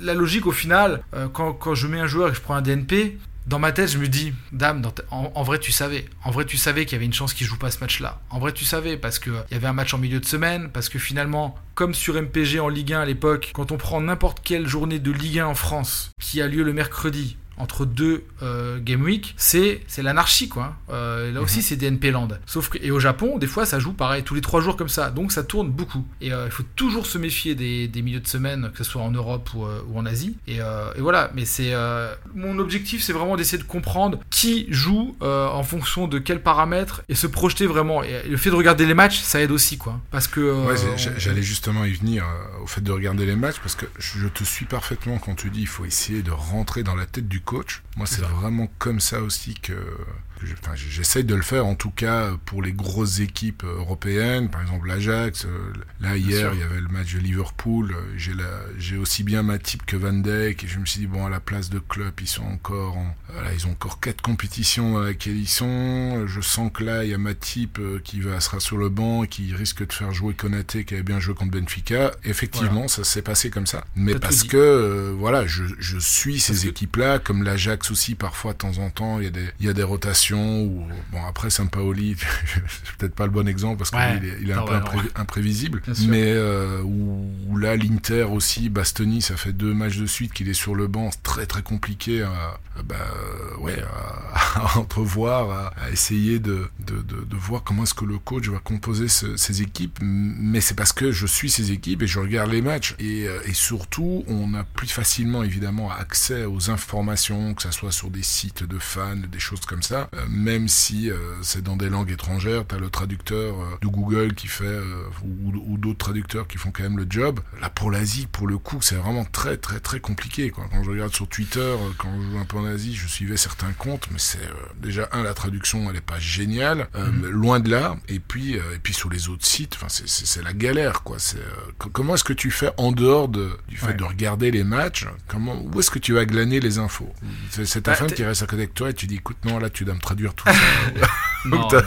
ou t'as d'autres euh, subterfuges. T'as as bien répondu vraiment à la première partie, tout ce que t'as dit sur, euh, tu vois, euh, Matip, euh, Klopp et compagnie. C'est exactement, en fait, ce que tu fais en Angleterre parce que t'es à l'aise, ou en Belgique, ou en France. Mais aujourd'hui, combien de managers sont capables de le faire en Asie? Très peu. Et les gens qui se sont lancés en Asie, ils n'avaient certainement pas le même niveau d'implication avec l'Asie que ce qu'ils peuvent avoir avec leur club en Europe. Et ça, c'est pour moi une des premières choses. C'est soit on s'y met à fond, soit on va se faire lessivé. Et c'est ce qui arrive à beaucoup de managers en fait. Euh, ils vont simplement sur Sorar Data, ils prennent euh, le top 20 des GOAT et, roulent ma poule et puis on verra bien ce qui se passe. Ouais, et puis ils regardent ce que je fais aussi, enfin ce que je faisais, puisque en Asie, encore une fois, j'y touche plus.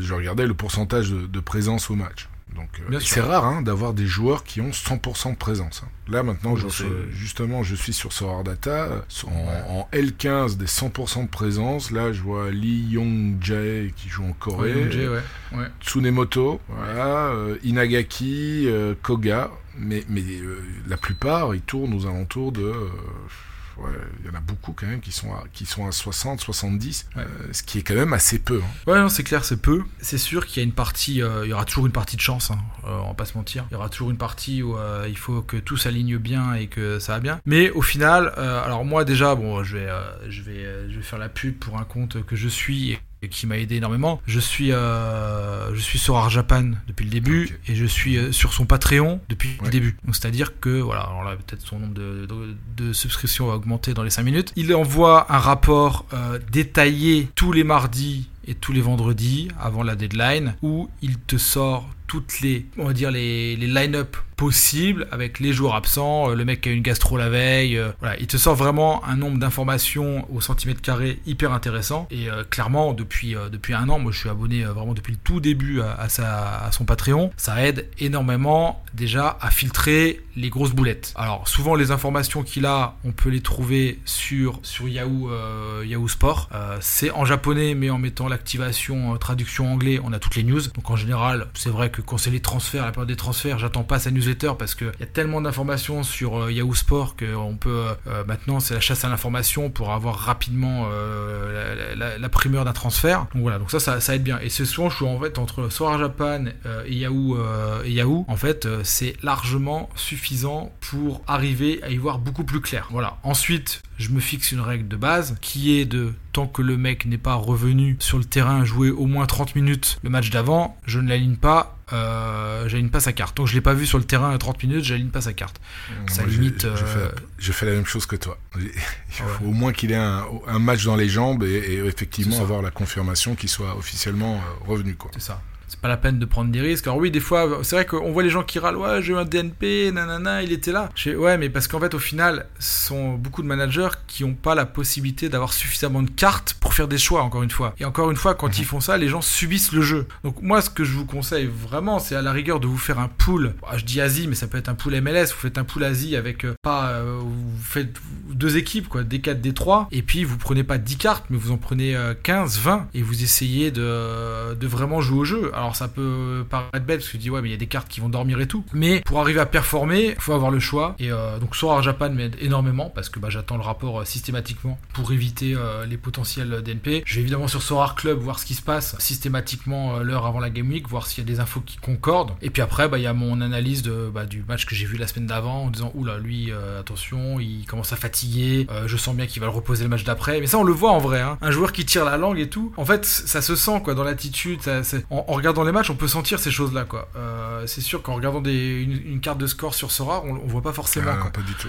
et puis c'est difficile aussi d'avoir des résumés, mais, pour le coup, donc il y a Yahoo Sport, c'est vraiment la référence au niveau du, du oh, suivi bah, du championnat asiatique. Moi j'ai ça dans mes, dans mes favoris, là, c'est très très bien. Il y a, des, euh, il y a des infos qui tombent toutes les 5 minutes, là, franchement, on peut, ça peut passer. Alors c'est une traduction en anglais euh, vraiment cata, alors des fois je demande à ma femme de m'aider un peu, quand je vois vraiment un article intéressant, pour être sûr, mais non, non, mais ça se, ça se fait bien, quoi. Ça se fait bien et euh, ça couplé à, à Sora Japan, franchement, euh, plus un peu de supervision et de, zéro prise de risque, on arrive à euh, bah, des résultats corrects. Quoi. Et tu, tu, regardes combien de matchs en moyenne par, par semaine ou par game week Ouais, alors en moyenne, en général, le samedi, tous les samedis, entre midi et 15h, c'est l'heure où les petits font la sieste, donc là, je me mate, mais souvent, des fois, il y a plusieurs matchs en même temps, donc je regarde 2-3 matchs en même temps, souvent, parce que j'ai plusieurs écrans.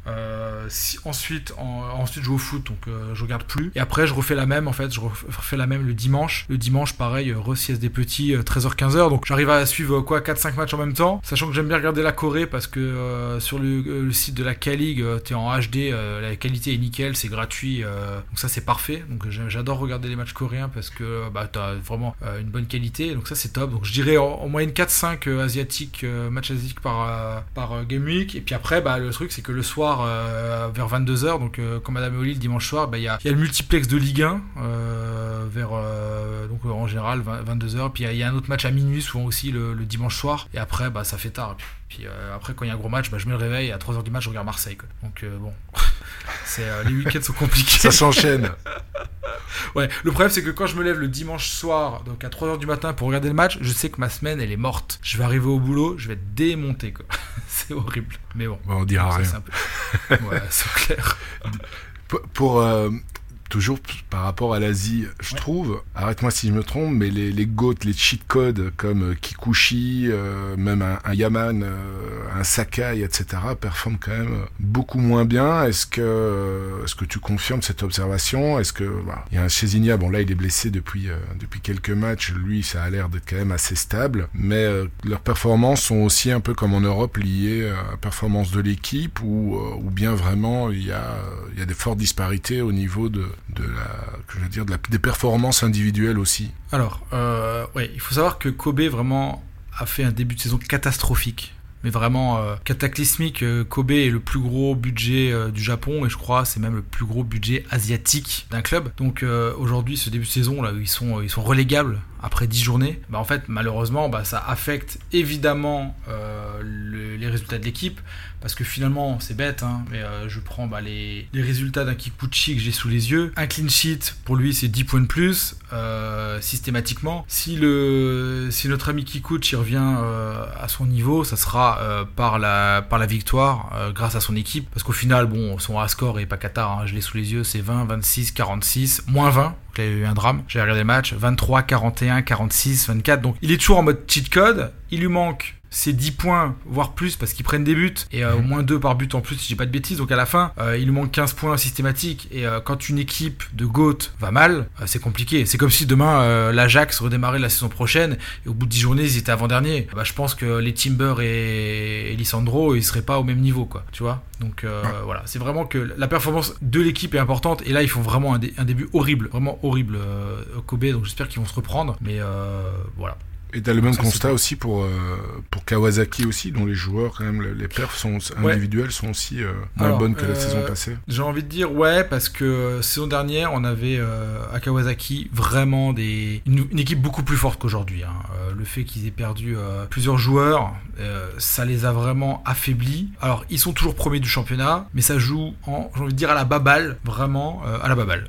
C'est-à-dire que des fois moins matchs de Kawa- dominateur que la saison passée. et ouais, il- en fait, le problème en fait du, foot euh, asiatique, souvent en fait, hein, je sais pas si euh, t'as déjà regardé euh, quelques matchs, c'est lié à leur culture en fait aussi. Tout est organisé, carré et droit. C'est-à-dire que Kawasaki a la balle, Kawasaki a la balle, il la passe à droite, il la repasse à gauche, il la repasse devant, ils reviennent, comme au handball, ils tournent autour de la surface, ils reviennent, ils conservent, ils tentent pas de dribble, ils repassent à droite, ils repassent à gauche, ils reviennent, ils tentent pas de dribble. Et en fait, ça c'est en fait dans beaucoup de, de- de clubs japonais, on voit que ça joue comme ça. Parce que en fait, dans, le, dans la culture japonaise, ils n'ont pas pour habitude de sortir du rang, comme un Français par exemple, qui foutrait le bazar dans la rue. Non, il faut que tout le monde traverse en même temps au passage piéton, parce que le petit bonhomme il est vert, et, euh, et rouge on s'arrête. Là, c'est pareil. Au foot, faut pas sortir du rang, parce que ils se considèrent certains, tous sont très humbles comme des joueurs moyens, et du coup, ils ne prennent pas de risques. Donc des fois, on peut, on peut tomber sur des matchs asiatiques vraiment horribles, il se passe rien. Et, euh, et Kawa, des fois, ils ont la balle et la balle et la balle. Le problème, c'est que l'année dernière, ils avaient des joueurs qui étaient capables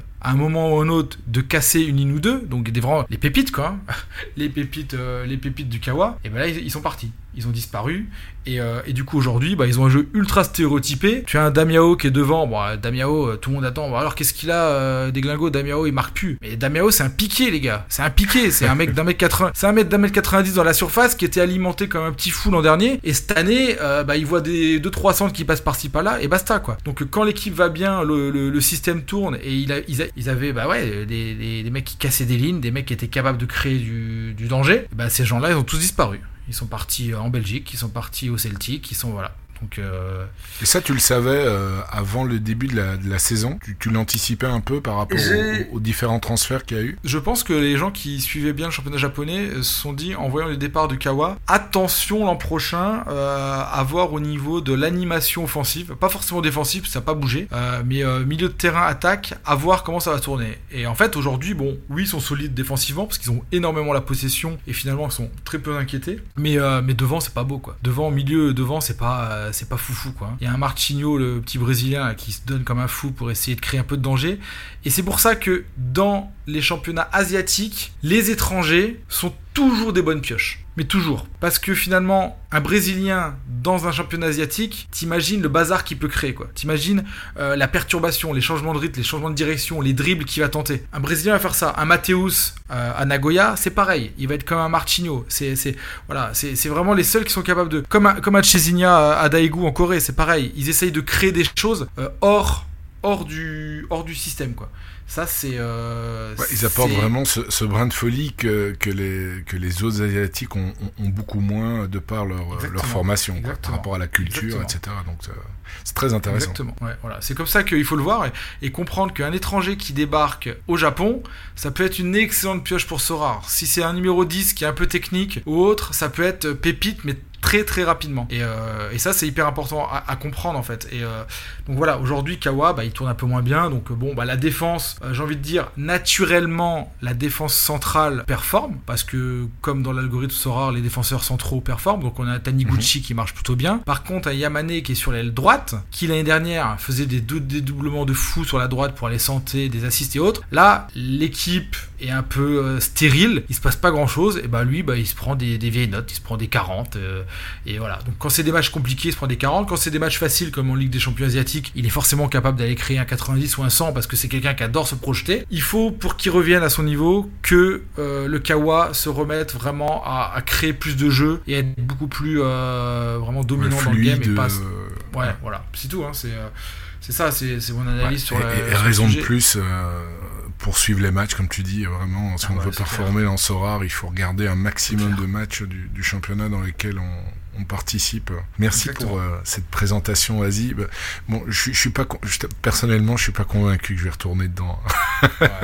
Tu vois, Parce là, que je suis arrivé. Non, mais c'est vrai, je suis arrivé à la même conclusion que toi pour vraiment être. euh, Ça. être au courant et tout, il faut regarder des matchs, se baser uniquement sur des stats, euh, ouais c'est pas mal, après c'est vrai, t'as le Patreon de Solar Japan qui est super Mhm. intéressant, mais Ouais. tant que tu vois pas des matchs, tu vois pas l'animation offensive, comment ils se débrouillent en défense, et donc c'est... Après on peut le faire, hein, mais euh, à mon Mais avis, t'as du temps. quand même beaucoup beaucoup moins de chances de performer que quelqu'un qui suit vraiment le championnat, les news, euh, un peu comme, euh, comme la plupart des managers le font pour les championnats qu'ils affectionnent le plus. Tu vois, là, je suis en train de regarder les, les résultats, là, parce qu'il y a des matchs qui se en ce moment. Bah, c'est incroyable, en fait. Euh, euh, Yokohama vient de gagner 2-0 en Ligue des Champions Asiatiques. Ils font clean sheet. Il y a Mathéus qui a marqué. Il y a Eom qui a marqué. Je suis, en fait, je suis premier avec 418 points. Bah, Vas-y, on peut s'arrêter là, c'est bon, quoi. c'est bon. Pour Écoute, une ça serait une première, ça. D'habitude, champion- tu, tu- tu connais la légende. Hein. Ouais. Maintenant, c'est plus une légende. Chaque fois qu'il y a un invité qui passe, euh, il faut deux, trois game week et puis euh, il passe, il passe, au- il passe à la caisse, quoi. Là, ça serait extraordinaire si tu passes à la caisse en live, quoi. ouais, ouais. Là, je suis à 418 points en Détroit, Asie. Euh, franchement, ça serait magnifique. Pour la beauté Bah, du écoute, je podcast, te le souhaite, tu me tiendras au courant. c'est clair.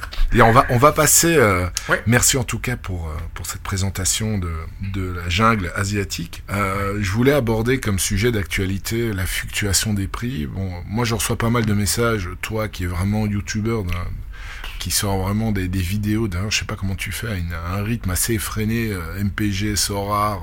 euh, je vois des, des vidéos tous les deux trois jours que tu que tu diffuses. Euh, donc tu reçois, à mon avis, énormément de messages par rapport à la Ah ouais. fluctuation des prix. Et je me dis, bon, on va, on va essayer d'aborder ce, ce sujet. On va pas passer euh, 10 minutes dessus. Mais euh, toi, qu'est-ce que tu dirais voilà, pour éviter que, que des managers te contactent en privé, que tu dois à chaque fois répondre par écrit Qu'est-ce que tu leur dirais par rapport à l'état du marché aujourd'hui? Alors, euh, je leur dirais que bon, ils peuvent continuer à essayer de m'écrire. En ce moment, j'arrive, je suis dans une phase où j'arrive plus à répondre à tout le monde. Euh, ça devient compliqué, vraiment. Hein. Euh, j'y prends, j'y mets du cœur et tout, mais ça devient vraiment compliqué. Euh, à la fin, euh, je, je peux plus. Donc, euh, ouais, le, le message global, c'est vrai que ce, Je, suis- je suis dans la même situation malheureusement.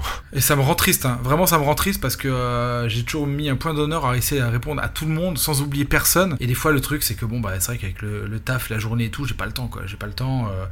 Donc c'est un peu compliqué, mais euh, mais donc souvent en live, on essaye de refaire euh, une des voilà, des sujets d'actualité. Donc là, la baisse des le baisse des prix. Donc alors encore une fois, on est dans une période creuse. On est dans une période creuse, euh, c'est-à-dire que bah on l'a déjà expliqué, mais fin du championnat, des championnats européens dans, dans 4 journées. Les gens commencent à, à, à vendre, en fait, à essayer de vendre. Et le problème, c'est que bah, ces cartes-là, elles n'intéressent personne. Parce que parce elles, pourront jouer qu'au mois de mois d'août l'année prochaine. Donc euh, là-dessus, euh, c'est qu'on- il y a forte pression vendeuse, mais pas beaucoup d'acheteurs forcément. Donc ça, c'est une constatation pour la partie européenne. Pour la partie asiatique et MLS. Alors, ça a baissé également euh, depuis, depuis maintenant un ou deux mois pour plusieurs raisons.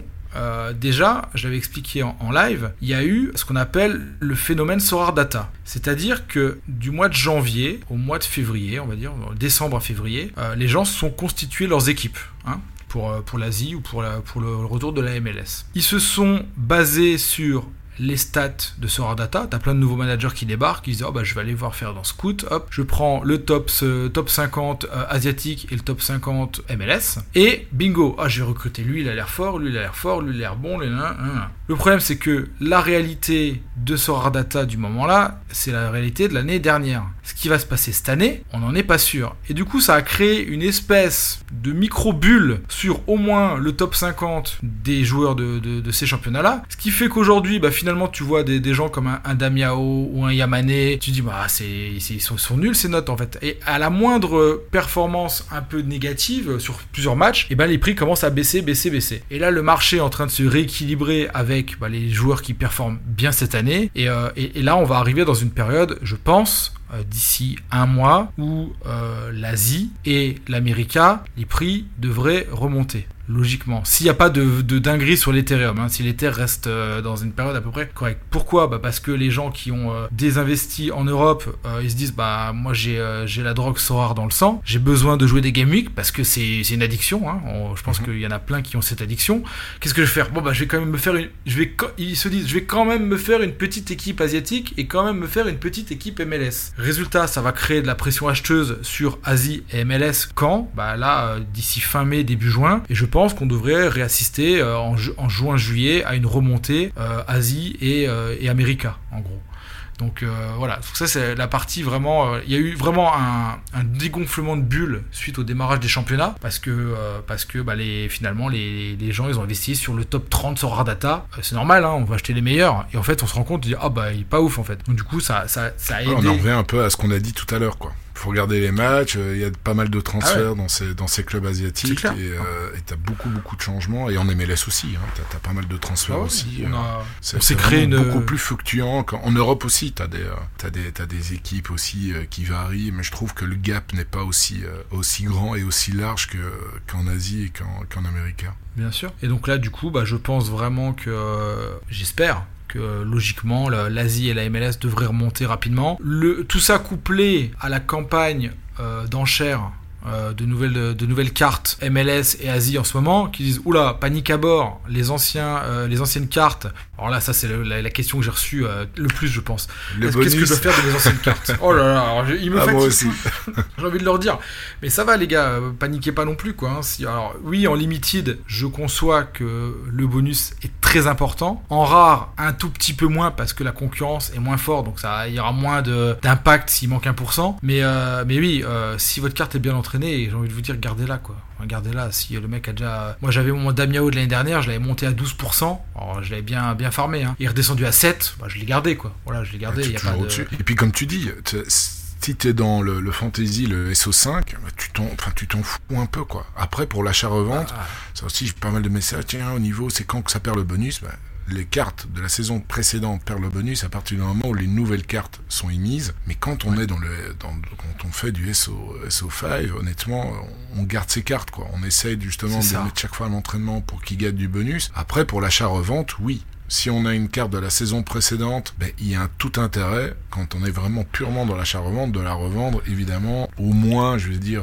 3-4 semaines avant, le, avant la sortie des nouvelles cartes. Donc, en fait, là, là, la saison asiatique, elle a commencé quand Elle a, démarré des... en mars, ouais. En mars. En mars, il y a, quoi, il y a un bon mois et demi, donc on sait plus ou moins que. Il y a eu 10 matchs, ouais. Il y a eu 10 matchs sur 30. Euh, ouais, les cartes là, MLS sort, donc il faut, il faut compter euh, un bon mois avant que les nouvelles cartes sortent. Donc ceux qui sont euh, purement dans l'achat-revente, bah, s'ils vendent leurs cartes au début de saison, je pense que là, ils sont pas loin du top au niveau de la vente. Ah bah, moi, c'est dans les 5, hein. non, ça n'a pas, ça a pas trop de sens de vendre une carte et puis de la racheter. On peut la faire hein, pour gagner ce bonus, même en SO5 mais avec des Je le fais des fois. Je le fais des fois. Des fois, je me dis bon, celle-là, elle est vraiment pas bien entraînée. Euh, je la revends, je prends la nouvelle. Euh, je rajoute 0,020, euh, mais parce que je suis dans une un objectif de performance, faire des top 10 quoi. Donc à la fin, ça peut être. Et puis, et puis, si tu la vends un peu avant le début de saison, au début de saison, ah bah normalement, tu la vendras vraiment à super prix. Maintenant, de temps en temps, enfin moi j'ai eu des, pas personnellement, mais des, des potes managers qui ont vendu leurs cartes de gros joueurs champion et malheureusement quand les nouvelles cartes sont sorties, bah, ça performe bien et les prix sont envolés mm. et donc euh, finalement ils ont jamais pu les racheter au prix où ils les avaient vendus. Donc ça, c'est un peu le, risque avec des gros des gros joueurs. Mais pour revenir à justement la fluctuation des prix, tu,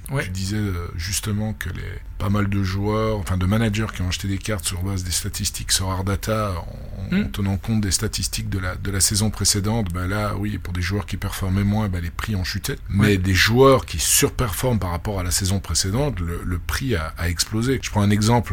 Tu as gagné euh, il y a un jour euh, Enzo Fernandez, le crack de River Plate. magnifique. Ben, lui, il y avait moyen, il y a quelques, il y a quelques mois, de l'acheter vraiment pour, euh, pour le ah, cinquième du prix, quoi, ou le quart du prix. il était, euh, quand j'ai commencé à scouter euh, River, je voulais un U23 et j'avais le petit Barco qui me faisait de l'œil. Et il y avait, il y avait Fernandez à côté de lui. Le truc, c'est que Barco était à 0.45. Ouais, 5-6, ouais. ouais, parce que je l'ai vendu, moi, je, crois que je l'ai vendu à 0.6 au tout début de saison. Ouais, ouais, peut-être, voilà, ça va être là, 0.5. Et, et, et, Enzo était à 0.7, 0.8. Et je le voulais. Je dis, ah, mais bon, j'avais pas les, j'avais pas les sous.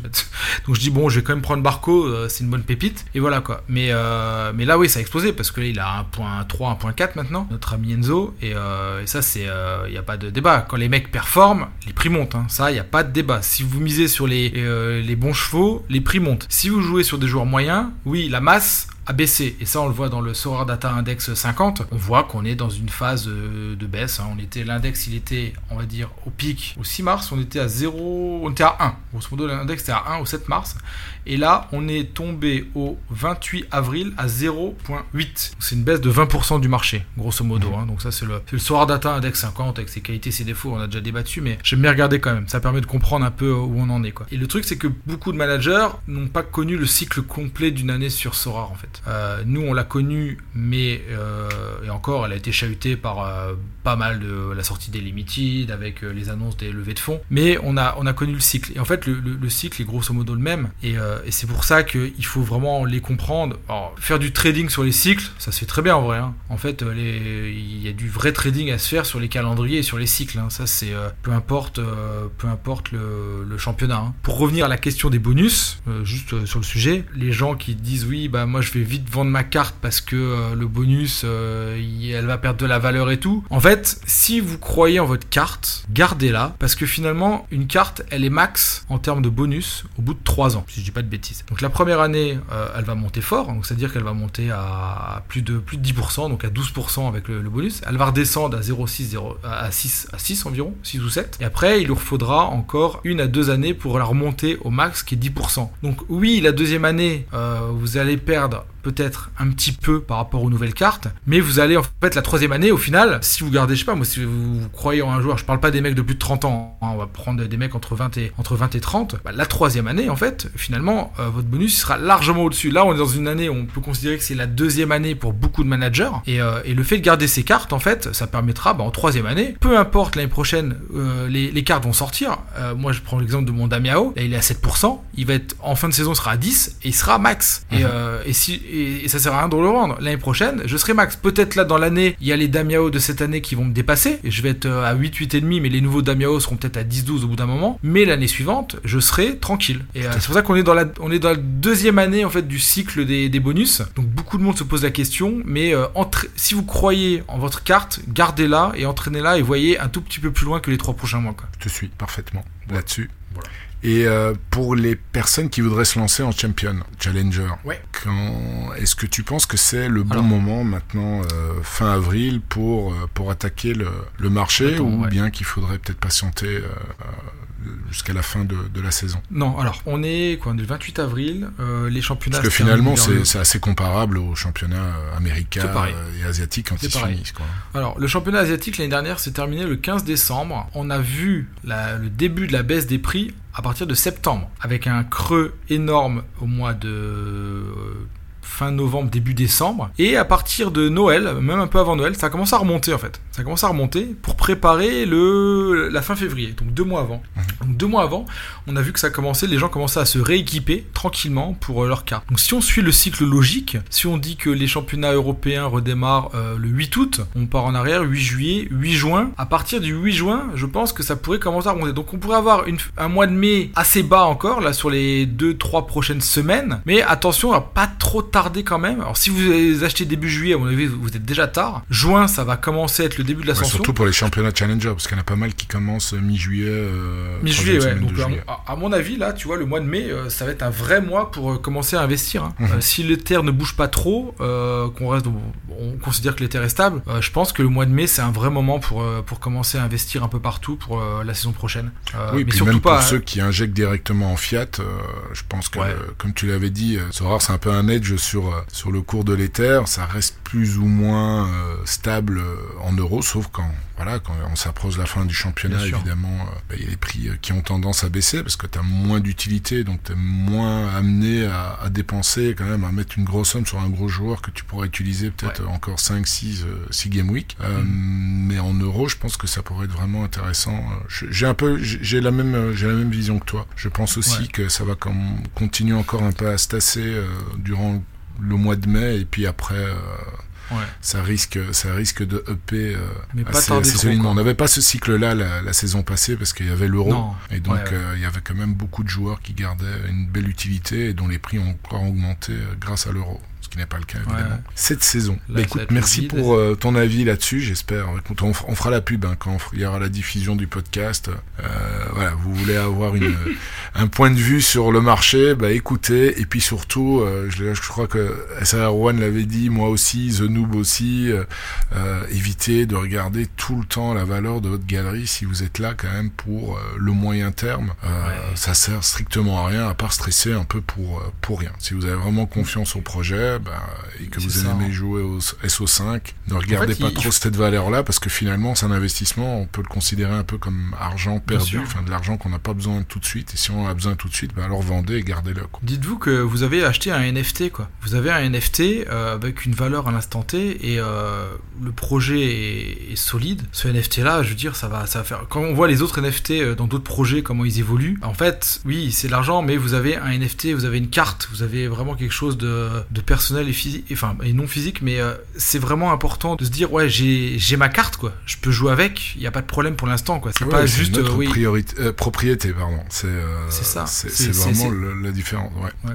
Et, voilà, pour moi, juste pour conclure, je dirais qu'on est dans une phase de consolidation dans le marché parce que je le vois moi sur ma galerie en fait. Ça, ça marche par cycle en fait. J'étais rapidement passé de 12 éthers à 21 éthers, 22 éthers. Ça a consolidé à la fin du championnat asiatique pendant deux mois. C'est-à-dire que je suis redescendu à 18, 19, j'avais des gains et même avec les cartes que je gagnais, euh, j'arrivais pas à remonter. Euh, en fait, les gains permettaient de, de, rester à 18, 19, 20 et de et d'attendre comme ça. Et ça, tu fais ça deux mois et d'un coup coup quand le marché repart, boum, en quasiment un mois et demi, je suis passé de 20 à 35 Ethers. Et là, on est en train de refaire exactement la même chose. J'étais monté à, 40, 41. Là, je suis en train de consolider avec mes gars entre 37, 38, 39, 37, 38. J'étais à 41, 37, 38. Ça va durer encore un ou deux mois. Et dès que ça va repartir, boum, je suis quasiment sûr que ma galerie, elle va passer, elle va arriver à 50 derrière. Mmh. Euh, on est vraiment, c'est presque comme en, ouais, comme en trading de crypto. On est en phase de consolidation là. Et dès qu'on va péter la résistance et que pour X ou Y raison, le championnat européen européens reprennent ou autre, et plus euh, la Coupe du Monde ou ce que vous voulez, ça va repartir à la hausse, mais très fortement. Quoi. Eh ben, moi, j'ai la même constatation que toi, mais en sens inverse. Parce que comme j'ai 95% de mes joueurs sont des joueurs européens, eh ben oui, je vois, euh, là, quand je regarde la valeur de ma galerie, elle a quand même perdu euh, une quinzaine d'éthers parce que ce sont des joueurs européens et que dès que les championnats, la reprise va, va pointer son bout du nez, ben, j'ai aussi confiance et les, les prix vont, vont remonter. Donc, ça, c'est l'exemple, mais à l'envers parce que toi, ta, ta galerie, bah, c'est principalement asiatique et, et américain, tandis que moi, c'est principalement européen. C'est euh, la, la, loi du marché. C'est pour ça qu'il faut pas trop, euh, pas trop s'en faire. Et si on s'en fait, ben, vaut mieux alors euh, vendre garder et peut-être jouer avec avec le montant qu'on est disposé de jouer sans, sans devoir regarder tout le temps tout le temps sa galerie. Damien, on va attaquer la dernière partie les questionnaires rapides. Alors, ton joueur préféré dans la vie réelle est sur Sora. Et pourquoi? Bon, bah, c'est pas, pas, une surprise. Hein. Dimitri Payet, numéro 10, technicien, magicien, tireur de coups francs, charismatique avec l'OM. Euh, bah, j'ai toujours adoré les, les numéros 10 en fait. Et euh, pour moi, il y en a de moins en moins en fait. Euh, il y en a de moins en moins dans le foot moderne. C'est vrai qu'à l'époque, bon voilà, des, des, des Zidane, ou, ça m'a toujours fait rêver, quoi. Et, euh, et c'est ça qui, aujourd'hui, en, en paillettes, en plus, il, est vraiment de, de, meilleur en meilleur, euh, année après année, franchement, c'est comme le bon vin. Quoi. Il, il a 34-35 ans cette année, mais il fait, une, une saison de fou. Il fait une saison de fou. Alors je sais qu'il y a les, les, les anti-paillettes, mais en vrai, au fond d'eux, ils savent. Au fond d'eux, ils sont jaloux, c'est tout. au fond d'eux, ils savent. Quand t'aimes le foot, quand t'aimes le foot, tu peux pas. Il te fait un double passement en jambe en roulant lucarne, tu peux pas dire non, c'est pas possible. C'est pas. ça tient pas. Non, Dimitri, voilà quoi. Et puis, euh, puis non, c'est Marseille, c'est. Euh, c'est le capitaine, donc euh, ouais, c'est parfait. C'est parfait. Et puis, tu dis, il fait une bah, saison de fou. Enfin, il fait oh. partie des meilleurs milieux de champion. À, ah il, a 35 ans, c'est impressionnant. Tu le vois faire encore une grosse saison la saison prochaine? J'espère. Si euh, ça tient avec Sampaoli, qu'on se qualifie pour la Ligue des Champions et tout, il va être surmotivé parce que cette année on l'avait pas. Euh, si on finit deuxième et qu'on est en Ligue des Champions, ouais, ça va le surbooster. Puis là, il a, il a vraiment trouvé son rôle de leader à Marseille auprès des jeunes, auprès de beaucoup de monde et tout.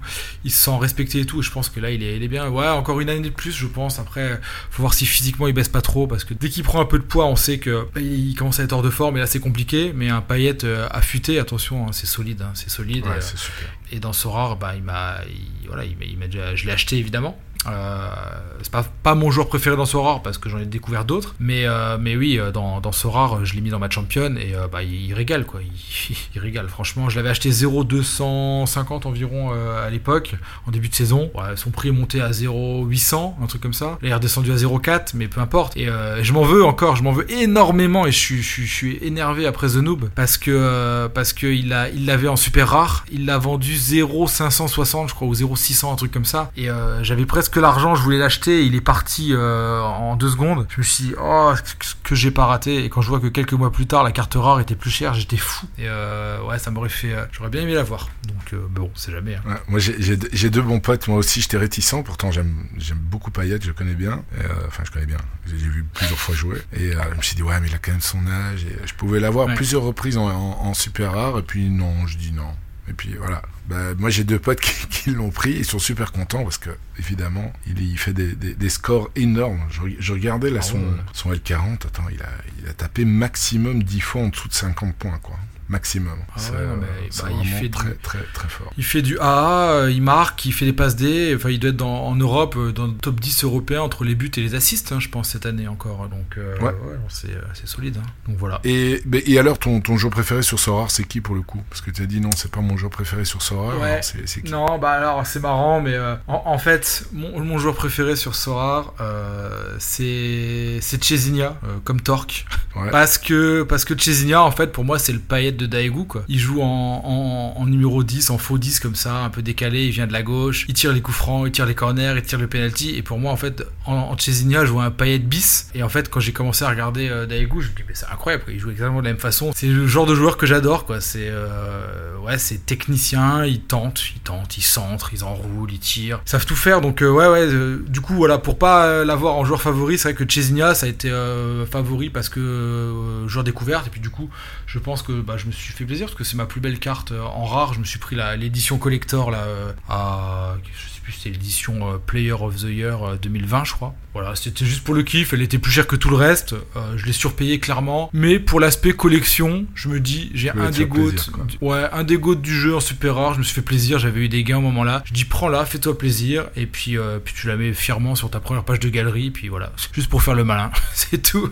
Mais, mais du coup, j'aimerais bien qu'il revienne de blessures quand même là, parce que là, ça va commencer à être long. Ouais, ça fait pas mal de, DNP alors qu'il n'en avait quasiment pas la, saison passée. Bon, alors ton, ton plus beau résultat Bon, je présume que c'est euh, victoire. Combien de victoires en, Mm. En Asie D2 pour le coup Et eh bah du coup, euh, ouais, trois fois, trois fois l'Asie D2. Ouh, très euh, beau. trois, fois la, trois fois l'Asie D2. Pas avec des grosses équipes, hein, les deux premières fois, pas avec des grosses équipes. Euh, vraiment, comme je sais plus, c'était qui disait ça, qui balançait sa, ses équipes en D2 en espérant la cour des miracles. Tu l'avais appelé comme ça, je crois, dans un des podcasts. la D2, c'est la cour des miracles. Et c'est vrai que moi aussi, je la voyais un peu comme la cour des miracles, mais une cour des miracles un petit peu réfléchie, quoi. Avec pas beaucoup de sous, en espérant faire des trucs avec des joueurs un peu.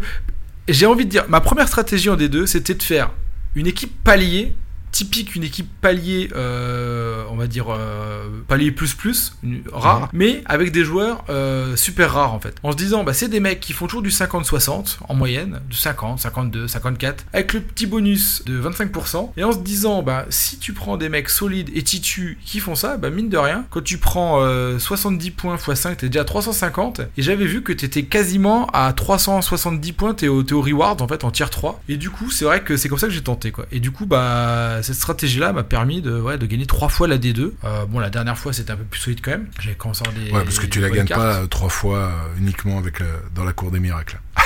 non, non, non, non. Une fois, ok, bon, deux fois c'est exceptionnel, mais trois fois, c'est parce que tu appliques une stratégie payante. Ouais, ouais, bien sûr. Et donc là, bah, je viens de, voilà, je, viens de, bah, de la gagner récemment, quoi. Donc, et du coup, bah, c'était top. Et je prends. Et ta plus belle récompense parmi ces trois victoires? Alors, la première, évidemment, Mathéus super rare. Bah, j'avais pas autant de, moyens dans le jeu au moment-là et euh, un, quasiment 1,6 éthers au moment-là plus euh, plus 0,4 pour le, les éthers et euh, le truc fou en fait c'est que oui c'est ma plus belle récompense mais en fait quand je découvre la carte en live je suis presque pas content en fait. Je réagis pas. Enfin je et pourquoi? Parce que le truc absurde c'est que je venais d'acheter Matteo super rare la semaine d'avant. Ah.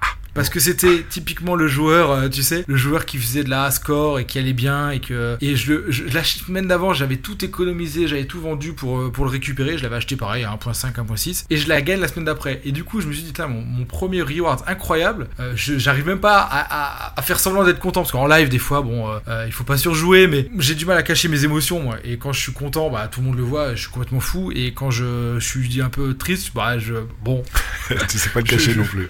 ouais non c'est pareil. Et du coup, ouais, c'est ma plus belle récompense, je pense, le Mathéo super rare, parce que euh, parce que bah, c'est quasiment la carte la plus chère. Mais finalement, euh, bah, la carte que j'ai eue hier, en fait, finalement, enfin hier mardi, euh, bah, j'ai eu justement Enzo, Enzo Fernandez en faisant, en faisant cette, bah, cette, cette America là, donc ce week-end. Donc, comment comment tu l'as gagné, Enzo Fernandez? Je viens de finir deuxième en D3 America. Le premier a eu Enzo Fernandez. Et avec ma, la, chatte à déglingo, la chatte légendaire, bah, j'ai eu aussi Enzo Fernandez. Donc, ah, c'est euh, magnifique. Parce que bon, ouais, non, c'est incroyable. Et là, et là, pour le coup, oh, j'étais heureux. Qu'est-ce que j'étais content mardi soir. et quand c'est comme ça, bah, venez en live. Hein, parce que là, c'est giveaway à volonté. Hein. Je suis parti. Euh, en général, là, ils savent très bien. Quand je suis pas content, quand je suis un peu. Je fais une game il se passe rien. Par contre, quand je suis très content et qu'il se passe un truc de fou, alors là, genre, euh, en général, j'essaie de régaler un maximum. Tu veux Papa Noël, quoi. ouais, c'est trop ça. J'ai trop ça. Bon, je sais plus combien j'ai distribué, mais ça m'a ça m'arrivait de distribuer des 0 100 euh, en carte sur sur sur un sur un live comme ça. Et J'aime bien aussi faire des, des rewards instantanés comme ça sur les lives parce que euh, quand tu vas sur Twitter et que tu demandes à tout le monde de RT, c'est bien, mais au bout d'un moment, ça fait un peu le mec qui achète ses abonnés, qui achète ses RT, qui achète tout ça, et ça récompense tous les mecs qui passent par là par hasard. Et non, moi j'ai Mhm. toujours envie de récompenser les gens qui sont sur mes lives et qui sont fidèles Ouais, et qui qui, te suivent, quoi, avec ta communauté, quoi. Ouais, Ouais. j'en fais de temps en temps, je dis pas sur Twitter comme tout le monde, de temps en temps on va un peu développer sa, sa communauté et c'est un, buts, mais là, du coup, ouais, pour le coup, euh, je le dis comme ça. et- Mais Mathéo super rare, top, euh, vraiment top, et puis maintenant le petit Enzo là, il a fait, vraiment fait plaisir. Ouais, moi je le voudrais bien aussi, tu vois. Mais bon, voilà, pour essayer de, comme tu, dis- comme tu as dit tout à l'heure, de, de continuer euh, de vibrer un peu sur le, sur le SO5 après la fin des championnats européens. Voilà. Je, je vais aligner une équipe pour le coup en, en rare et, et- et basta. Et vraiment juste pour vibrer, quoi. Ouais, Alors, ton, après ton super up, tes trois victoires, euh, Enzo Ouais. Fernandez euh, il y a deux jours, euh, ton plus gros coup de poisse. Bon alors là, bon, magnifique. Celui-là, je pense qu'en plus, c'est pas, tu sais, c'est pas le coup de poisse que t'as dans ton coin ou parce que bon, j'entends les coups de, les coups de poisse dans les dans les podcasts. Je te le dis, je les trouve toujours un peu décevants. Bon, tu sais, le mec, t'attendais la carte, le mec est DNP, tu dis ouais, bon, ça nous arrive tous les week-ends en vrai quoi. C'est pas, euh, tu vois, je veux dire, tu sais que tu peux gagner un truc, mais le mec est DNP, au final, bon, c'est un coup de poisse. Ou t'achètes le mec qui se fait les croisés, ok. Mais c'est vrai que ça tourne un peu euh, comme ça. Moi, le truc qui m'est arrivé, c'est que euh, je fais ma game week, donc la 210, ouais. Asie D2, encore une fois, tu vois. Et, et là, en fait, on est euh, le lundi soir et je suis premier en Asie des deux. Mais là, bah, euphorique, quoi. hein. Donc, Game Week 210, donc c'était un moment. Donc, vraiment très très content. Je dis, waouh, c'est incroyable, premier Asie des deux, extraordinaire et tout. Et là, le jeune déglingo qui peut pas s'empêcher d'aller la ramener sur les réseaux sociaux. Extraordinaire, les gars, euh, champion d'Asie. Demain, c'est grosse partie sur Twitch, giveaway pour tout le monde. On y va, on va fêter ça ensemble. Ça va être une dinguerie ultime. Trop content, comme vraiment. Puis, sais, tu fais le tweet qui va avec et tout. Et puis là, t'as, toujours deux, trois mecs un peu, tu sais, un peu, les, les gens un peu plus posés, quoi. Tu sais, de notre génération, mais posés. Pas, pas les, pas les fous, pas comme moi. Ils disent, ouais, mais tu fais attention au recalcul quand même. On sait jamais, tant que c'est pas fait, c'est pas fait. Je vois, ah, t'inquiète, c'est bon. T'inquiète, c'est bon, j'ai 10 points d'avance, aucun risque. tu sais Et donc voilà. Et du coup, je me lève le mardi matin. Et là, toujours premier. Je dis, ah, c'est bon, ça va, tu vois. Mardi matin est passé, donc euh, toujours premier, aucun souci. Donc là, je fais mon tweet, euh, je vais au futsal, je rentre du futsal, j'allume le Streamlab, je, je prépare ma config, il est, euh, il est, je stream à 16h, donc il est 15h55. J'allume le truc, je, je vois que les, les, les rewards en fait sont, euh, sont prêts, en fait la mise à jour a été, du classement a été faite. Je clique et au moment avant de lancer le, le live, je vois que je suis passé deuxième. La chute. C'est-à-dire que, c'est-à-dire que ça avait été mis à jour après la deadline, quoi. Vraiment dans, entre, entre midi et 14h, quoi. J'avais pas vu, j'étais au futsal. Et là, j'étais passé deuxième. Je dis, mon dieu, je t'avais déjà annoncé trois giveaways, j'avais fait le mariole à droite à gauche. J'étais là, et là, je lance le, le live, je change le nom. Allez, on fête ensemble le faux titre d'Asie de, de- des deux. T'as J'étais t'as pas fait un navré. malaise là? Non, les gars, non, ça va pas. Je suis pas là, bien. donc je On l'a fait dans deux heures. je lance le live, ils me voient, ils comprennent pas parce qu'ils me voient pas euphorique d'habitude. Je suis euh, et là ils me voient en train de faire la tronche. Je dis oh les gars, ce qui m'arrive, je vous raconte pas. Et donc du coup, Et après, là, à ce moment-là, t'en as tout plein. Enfin, quand même, t'es deuxième, t'es sur le podium, c'est super. Mais ouais, ouais, sûr, ouais, ouais, mais non, Bien quoi. sûr. mais ouais, mais gagner quoi, la gagne les gars. Franchement, je vous souhaite une fois de gagner euh, une division parce que gagner c'est quelque chose. Hein. Un podium c'est bien, mais quand t'as as la petite coupe, le petit trophée et tout, c'est vraiment Ah une émotion non, incroyable. Quoi. On a tous la win en nous quoi. On n'est pas là pour euh, enfiler les perles et compter euh, et compter les euros quoi. On veut gagner aussi quoi. Il y a une part. Le SO5 il est c'est pour pour le gagner. Ouais, quoi. Il y a cet esprit Et de du- compétition qui est là aussi, quoi. Ah ouais ouais, il en faut un peu quoi. Et du coup bah je finis deuxième donc bah, triste en plus bon, je m'en veux énormément parce que bah le fait d'avoir parlé, euh, j'ai invoqué le karma, j'en parle tout le temps du karma. Tout le temps dans MPG, j'en parle. Le karma, il nous guette à chaque coin de rue. Dès qu'on fait le malin sur Twitter, il nous attend, bam, le DNP qui était pas prévu, il est partout. Et en fait, sur Sorar, il est présent aussi, il est passé de MPG à Sorar, il est venu et il nous guette tous les week-ends les gars. Donc ne dites plus rien. Moi je dis plus rien maintenant. J'attends, j'ai appris ma leçon et euh, le karma, il Il y a, il y a Ah, rien de mieux. on attend, on attend, on attend. Et puis, euh, et puis après, ça. on peut parler. Et puis, puis pas trop parler aussi, hein, parce qu'après, t'as as, peut-être la poisse qui va te suivre pendant plusieurs semaines, donc faut faire très, très Exactement. attention. Il faut faire, il faut être très Rester prudent. humble. Et du coup, et du coup, alors c'est pas fini parce qu'en fait, évidemment, reward, donc quand même un tiers 2 super rare plus euh, 0,3 Ether, donc on est censé être content au lieu d'avoir un, un tiers 1 super rare et 0,5 Ether, donc la différence est énorme en plus. hein. Je passe d'un tiers 1 euh, super rare à un tiers 2 avec euh, 0,5, euh, 0,3 au lieu de 0,5. Et donc là, j'ouvre mon reward et là, tout le monde se tape un fou rire, mais un fou rire énorme Je prends euh, le gardien donc du Consodale Sapporo, Sugeno, 38 ans, gardien rare, 38 ans. Il reste exactement 4 journées euh, à la fin du championnat asiatique. Tout le monde est là. Je suis là, je me dis, mais non, mais non, Sora, vous avez pas le droit. Ça se trouve, le mec, il a fini sa carrière dans 4 matchs, quoi. Je dis, non, vous pouvez pas me faire ça comme ça. Pas à ce point-là, le karma, pas à ce point-là. Et là, c'était vraiment too much. J'étais, mais encore plus dégoûté. Je dis, oh non, mais la carte, je vais rien pouvoir en faire en plus. Alors que je m'attendais vraiment. Et là, je dis, c'est pas possible, ça s'acharne, quoi. Et finalement, bon, bah, je garde la carte, j'attends. Bah, il joue toujours, non euh, Je Il- suis bien pas. sûr, hein, voilà, mais, voilà. Et, voilà. voilà. Et c'est pour ça que pour conclure cette jolie histoire, il joue toujours. Il, re- il redémarre donc cette année euh, du bon pied, évidemment. Et là, il y a quoi Il y a 15 jours, je gagne donc l'Asie D2. Je finis premier avec 487 points. Avec qui dans les buts? Le bon Sugeno qui nous fait Ah bah euh, voilà. qui nous fait 76 fois 1,25, 95 points. Clean sheet de l'espace, magnifique. Merci Sugeno, merci le karma. Emballé, c'est pesé. On ne dira plus jamais rien sur les réseaux sociaux. Voilà. Voilà, t'as eu le bon karma avec toi. Magnifique. Alors, quand tu composes tes, tes Game Week, euh, tes onglets qui sont toujours ouverts, mais alors pour le coup, Sorare Data, euh, ça c'est Ouais. le cas chez tout je le sais monde. que tu le veux plus. Ouais. Alors, c'est Euh, quoi Bah moi c'est. euh, Bah, tu les as dit tout à l'heure, quoi. Il y a le, Ouais, il y a il Sorare le Japan, Patreon de. Sorare Japan. Ouais, le Patreon je l'attends euh, systématiquement. Euh, Il y a toujours le, le final screen sur euh, Sorar Club, toujours. Et après, euh, SofaScore. SofaScore, euh, c'est vrai que j'aime bien aller voir un peu les, les derniers matchs, les derniers trucs, si j'ai raté des infos et tout, euh, sur les, les compos et tout. Mais voilà, mais bon, globalement, c'est du Sorar Data, du Sorar Club, du Sorar Japan. Et, euh, de toute manière, mes, mes équipes sont prêtes euh, déjà bien à l'avance. C'est-à-dire que de- de- dès le mercredi, je vais sur Sorar Data dans le line-up builder pour préparer les teams. Et euh, le, le vendredi matin, c'est juste de l'ajustement en fait. Donc, euh, donc voilà. Mais euh, Ok. non, rien de plus. Rien de plus. Et alors, ton joueur à suivre, en espérant que ça soit un joueur asiatique? Ouais, c'est un joueur asiatique. Et euh, bah j'ai commencé à, ça, à en parler un peu plus. Donc, c'est Eom Won Sang. Petit crack de 22 ans qui était donc euh, l'année dernière à, à Guangzhou. Et Guangzhou est descendu en D2 donc c'est un joueur que j'avais dans, dans la ligne de mire parce qu'il avait fait euh, U17, U19, U21, U23 avec la Corée. Et pour avoir vu des matchs je me dis mais lui mais comme il est fort quoi. Parce que c'était typiquement le genre de joueur anti-asiatique c'est-à-dire il accélère, il dribble, il casse des lignes, il provoque. Et je dis oh mais quand tu le vois sur le terrain franchement il déménage. Euh, il est pas super grand mais il avoine. Donc euh, je me l'étais je l'avais l'année dernière après petit risque je dis bah il, va pas descendre en D2 je le garde je le garde et euh, là je vois qu'il signe où? Il signe à Ulsan donc euh, en première division. Et Ulsan, bah, grosse équipe euh, cette année. Et là, bah, Eom, il est en train d'exploser parce que bah, déjà, il, commence à, jouer régulièrement. Puis il enchaîne. sa carte de score, elle est quand même, euh, elle commence à être violente. Euh, il a encore une année complète de, de U23 à venir. Et puis, euh, puis du coup, j'ai eu la bonne, euh, la bonne idée de prendre sa carte super rare avant que ça décolle. Donc je l'ai chopé à 0.9, je pense, sa carte super rare. Euh, Il y, a, y a pas longtemps, hein, il y a, un mois en arrière. Mais ouais, il est fort. Franchement, si vous avez l'occasion de regarder un, un résumé de, de Ulsan, si,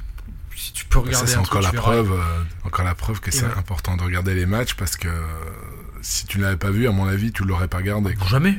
Jamais. J'aurais revendu parce qu'il descend en D2 et euh, j'aurais pas pris de risque. Et je l'ai dit à ma communauté hein, sur le Discord, dans le Discord privé qu'on a. J'en ai fait acheter des hommes euh, pendant le mercato hivernal. Je sais pas combien il y en a qui l'ont acheté, mais alors euh, à un moment il y avait plus que des, la team des glingos qui achetait du EOM. et, euh, et bon, alors pas de conseil en investissement, mais c'est pas un conseil, c'est un, choix du cœur. c'est un choix du cœur. Et j'y croyais tellement, je dis non, mais les gars, mais Bah, jamais il qu'il a ira en payé. D2. Ja- Jamais, jamais il ira en D2. Et je l'ai dit. Donc il y en a plein qui l'ont acheté à 0,080. Et il me remercie aujourd'hui parce qu'il a combien Il a 0,5 euh, en, en rare. Et, euh, et en super rare, il est monté à 2. Donc, euh, puis là, il fait un début de saison Tony Truant. Euh, il faut pas se laisser berner par le fait qu'il démarre les matchs sur le banc à cause de la, la mauvaise règle des U20, euh, U22 en, en Corée. Il fait malheureusement, c'est lui qui, qui rentre à la 20e minute à tous les matchs. euh, Parce qu'en fait, finalement, c'est logique. Il, il fatigue 20 minutes de moins. Et après, vu qu'il est ultra percutant, il joue les 70 minutes suivantes. Mais ça le dérange pas. Ça le dérange pas pour aller marquer, faire des passes D. Donc il n'y a aucun souci. Parfait. Et, voilà. Et- pour la petite histoire. On va bah, attaquer dans- les, les questions euh, de tes followers sur, euh, sur le compte Twitter. Euh, il y en a quelques-unes que j'ai sélectionnées. Euh, bah, la première de Sorar Valentin. Ouais. Alors, est-ce qu'il compte quitter est-ce que tu comptes quitter ton travail euh, par la suite au profit de l'ensemble de ces projets crypto comme celui de Sorar Très bonne que tu as dit, tout à on dirait pas, mais enfin bon, peut-être que tu n'as pas Non, tout dit. alors, non, mais j'ai, ouais, ouais, j'ai, une famille de quatre. On est quatre. Il faut assurer, euh, il faut assurer les arrières. hein. Il faut assurer euh, la famille. Il faut assurer l'école, euh, le lycée, tout ça. Parce que ici, ça coûte cher hein, la vie en Asie. hein, pour le lycée français, pour vous donner une idée, le prix de mon fils en maternelle, c'est entre 6 à 7 000 euros l'année. C'est presque une école de commerce pour coller Mhm. des gommettes et des paillettes. Donc, alors aujourd'hui, j'ai l'avantage, la chance que ce soit ma société qui paye les écoles des enfants. Donc ça c'est très bien. Mais euh, demain, euh, se dire que euh, on lâche tout et on fait que du Sorar et du MPG et du stream et autres, c'est compliqué. Parce que tu as euh, aussi des revenus, on n'a pas abordé ce point-là tout à l'heure, Ouais. mais euh, euh, tu, tu fais du parrainage, quoi. Tu as, tu as le statut Ouais, d'affilié ouais, on-. Oh bah je suis millionnaire avec ça, c'est incroyable. Non mais je plaisante, mais euh, non non, c'est- je- j'ai j'ai- j'ai des j'ai des revenus, hein, j'ai des revenus. Bon, YouTube, euh, Twitch, c'est pas ça qui paye, hein, c'est euh, 100, 200 euros par mois, c'est pas ça. Les, les affiliations, c'est bien, les affiliations, c'est bien parce que euh, j'avais eu des parrainages, donc j'ai eu ma carte unique au bout de 30. Et après, c'est vrai que quand tu rentres des filleuls, bah t'as des commissions en, en euros.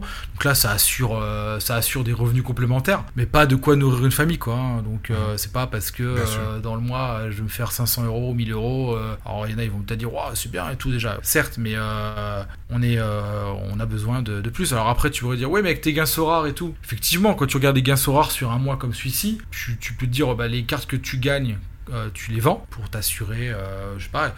Faudrait, euh, pour, je pense que pour nourrir une famille et vivre en Asie comme ça tous les quatre, il faudrait 5000 euros par mois, Mhm. net. Il faudrait 5000 euros. Voilà, c'est un calcul qu'on a fait ici, dans le coût de la vie, entre euh, la nourriture, les appartements, les écoles et tout. Il faudrait au moins 5000 euros net par mois, sans mettre d'argent de côté. hein. À la fin, tu te retrouves, euh, voilà, pour une famille de quatre comme ça. Donc, euh, est-ce qu'aujourd'hui j'ai envie de faire ça, de prendre ce risque? Je sais pas. Pour l'instant, ça me va. hein. Je bosse comme un fou la journée. euh, je m'éclate le soir, 22h, 1h du matin, euh, à créer des vidéos, à faire des lives, à prendre mon pied. C'est cool. Euh, J'avoue que je prends plus mon pied en faisant des streams. les, œufs dans le même panier, quoi. Ouais, aujourd'hui, voilà, j'ai un tas, ça fait 15 ans que je suis dans la même boîte, euh, j'ai une bonne position, peut-être une meilleure dans, dans quelques temps. C'est sûr que si j'étais aujourd'hui, euh, j'avais 25 ans et que j'étais célibataire ou autre, j'aurais démissionné 40 fois, clair et net. Je me serais mis à fond dedans, euh, j'aurais créé encore plus de contenu, encore plus de live, plein de choses, plein d'idées, et euh, mais déjà dans le temps qui met à partie pour faire tout ce que je fais, c'est déjà, euh, ultra énorme, productif. Ouais, parce que finalement, j'ai pas, j'ai pas un temps de fou, quoi. hein. C'est, euh, j'ai pas un temps de fou hein. entre les enfants, euh, la famille et l'école. euh, et du coup, oui, si j'avais 25 ans, je pense j'aurais démissionné et euh, j'aurais vécu avec, voilà, des, un peu d'affiliation, un peu de stream et puis un peu de, un peu de gains que j'aurais retiré. Mais, euh, mais là, dans la, en mode famille, ça- voilà. voilà. Tu es devenu le pas, premier hein. digital Sorar nomade. ouais, alors je dis pas, hein, ça se trouve, euh, là demain le podcast, euh, il l'écoute, je me fais licencier, ok, bah c'est clair. Il faudrait plutôt un coup du sort qui me ferait m'orienter vers euh, ça que moi prendre la décision. Dire à, dire à ma mère, ouais maman, j'ai démissionné là, toi, tu te rappelles la société là depuis 15 ans? Non, bah en fait, non, en tout cas, je vais faire des vidéos je, pour des cartes virtuelles de foot sur internet, tu verras, c'est un truc de fou. Il y a une pression familiale, bon, elle est pas forte, mais tu vois le truc, tu te dis bon. Et puis là, tu t'entends là ta mère fait, mais tu te rends compte que t'as des enfants Et si ton truc là, ton, ton, ton bitcoin là, il se casse la gueule, comment tu vas faire après Tu vois le truc. voilà. Donc bon, aujourd'hui voilà, il faudra un coup du sort euh, pour que ou un, un truc ou une personne que je rencontre ou un déclic ou quelque chose pour que ça se passe. Ça pourrait se faire un jour. Parce que pas- quand tu parles de, vente de cartes euh, Sorar, c'est toujours pour optimiser ta galerie ou bien tu sors quand même un peu. euh, moi je sors rien aujourd'hui. Aujourd'hui, euh, voilà, je- donc c'est ça. Donc tu, tu, tu, tu Voilà. vends pour réinvestir et pour optimiser en permanence ta galerie. Bien sûr, bien sûr. Voilà. Là, je fais que accumuler des cartes pour le futur. Je suis convaincu que ça va continuer, donc euh, j'accumule, j'accumule, j'accumule, jusqu'à arriver peut-être à un moment où je me dirais, bah ouais, j'ai rentré 16 équipes dans le jeu. Euh, voilà, j'ai aligné le plus d'équipes possible dans le jeu, sans compter la dernière évidemment. Euh, Est-ce que, bon voilà, les gains que je vais faire chaque semaine permettent de faire vivre une famille et plus si affinité? Le problème, c'est que il faut avoir une vision long terme, quoi. Euh, c'est bien sur 2-3 ans. Euh, après, derrière, euh, ben, dans 2-3 ans, mon fils, il aura juste 9 ans, quoi. C'est pas fini l'affaire. On sait pas où ça va tout ça. Donc, ouais. Ah, il faut rester prudent pour le moment. Un déclic, un coup du sort, me faire licencier faire une chose comme ça, mais pour l'instant, c'est pas le cas. ouais. C'est tout ce que je te souhaite pas, de te faire licencier en fait. Et dans, Sorar, dans, à long terme, tu le vois, enfin disons à 3 à 5 ans, tu penses qu'il y aura combien de managers sur la plateforme? Question à deux Euh, balles. Ouais, non, non, une bonne question. Je dirais euh, pff, 200 C'est 000 une partie de la question de, de DB en fait. Euh, je dirais 200 000 fin d'année, euh, gros buzz. Je vois bien, une, je vois bien une grosse campagne marketing. Euh, Avant la Coupe du Monde. ouais, ouais. Mois d'août, là, les championnats vont reprendre. Août, septembre, énorme. On, on, active la machine. Là, ils sont en train de se mettre en ordre de marche. Là, ils recrutent toutes les, tous les cracks de, de, chez Spotify, la droite à gauche. Ils sont en train de mettre, euh, de faire une dream team là. design de Spotify ah, qui viennent d'engager. C'est du prennent des pépites, du, du, lourd. C'est même plus des pépites, c'est vraiment du très lourd. Ils sont en train de mettre la machine en marche pour que, à mon avis, septembre, ils vont commencer à avoiner sur le marketing. Buzz Coupe du Monde. Alors je dis franchement, si ça se passe bien, on sera 200 000. Si ça se passe très bien, on sera plus grâce à ça. Euh, après, euh, dans je sais pas. Je sais que quand tu vas voir les offres d'emploi sur leur euh, site internet, ils annoncent un objectif. Euh, viens rejoindre la société Sorar. Nous serons bientôt 12 millions d'utilisateurs. C'était marqué ça dans les, dans les, offres d'embauche. Donc c'est leur objectif, je pense. on va dire dans 3 5 ans, j'espère qu'on sera au moins le chiffre 1 million, quoi. Au moins 1 million, ça serait cool. Mais ça viendra par, euh, par, par d'autres choses parce que quand je vois que certaines applications, en fait, tant que tu n'auras pas une application téléphone digne de ce nom qui permettra de faire rentrer Mass Manager, tu, tu, pourras pas te permettre. Euh, je vois les, jeux qui, marchent. Bah, ils ont une application euh, qui voilà qui tourne depuis un an ou deux. Et euh, là, je suis sur un jeu Neoland. C'est un jeu où ils vont faire du NFT. Ils sont 1 200 000 joueurs. C'est un jeu, bon, c'est sympa, hein, mais c'est pas révolutionnaire. Le jour où on aura une vraie appli et la majorité des managers pourront rentrer grâce à un téléphone, vraiment et tout faire dessus de façon intuitive, là, je pense que ça explosera. Là, c'est vrai que j'ai l'appli en test, elle est sympa, hein. mais mais il en faudra, voilà. Il, faudra encore du chemin. ouais, ouais, il y a encore du chemin. Bah, bah, après, avec l'équipe qui sont en train de créer, j'en doute pas que d'ici la fin de l'année, ils auront, ils auront une bombe entre les mains. Quoi. Et euh, le marketing se fera en même temps que tout ça. Je pense que j'espère vraiment que septembre-octobre, avant Coupe du Monde, on va avoir un boom euh, extraordinaire sur Sora. Et je suis assez euh, confiant quand même.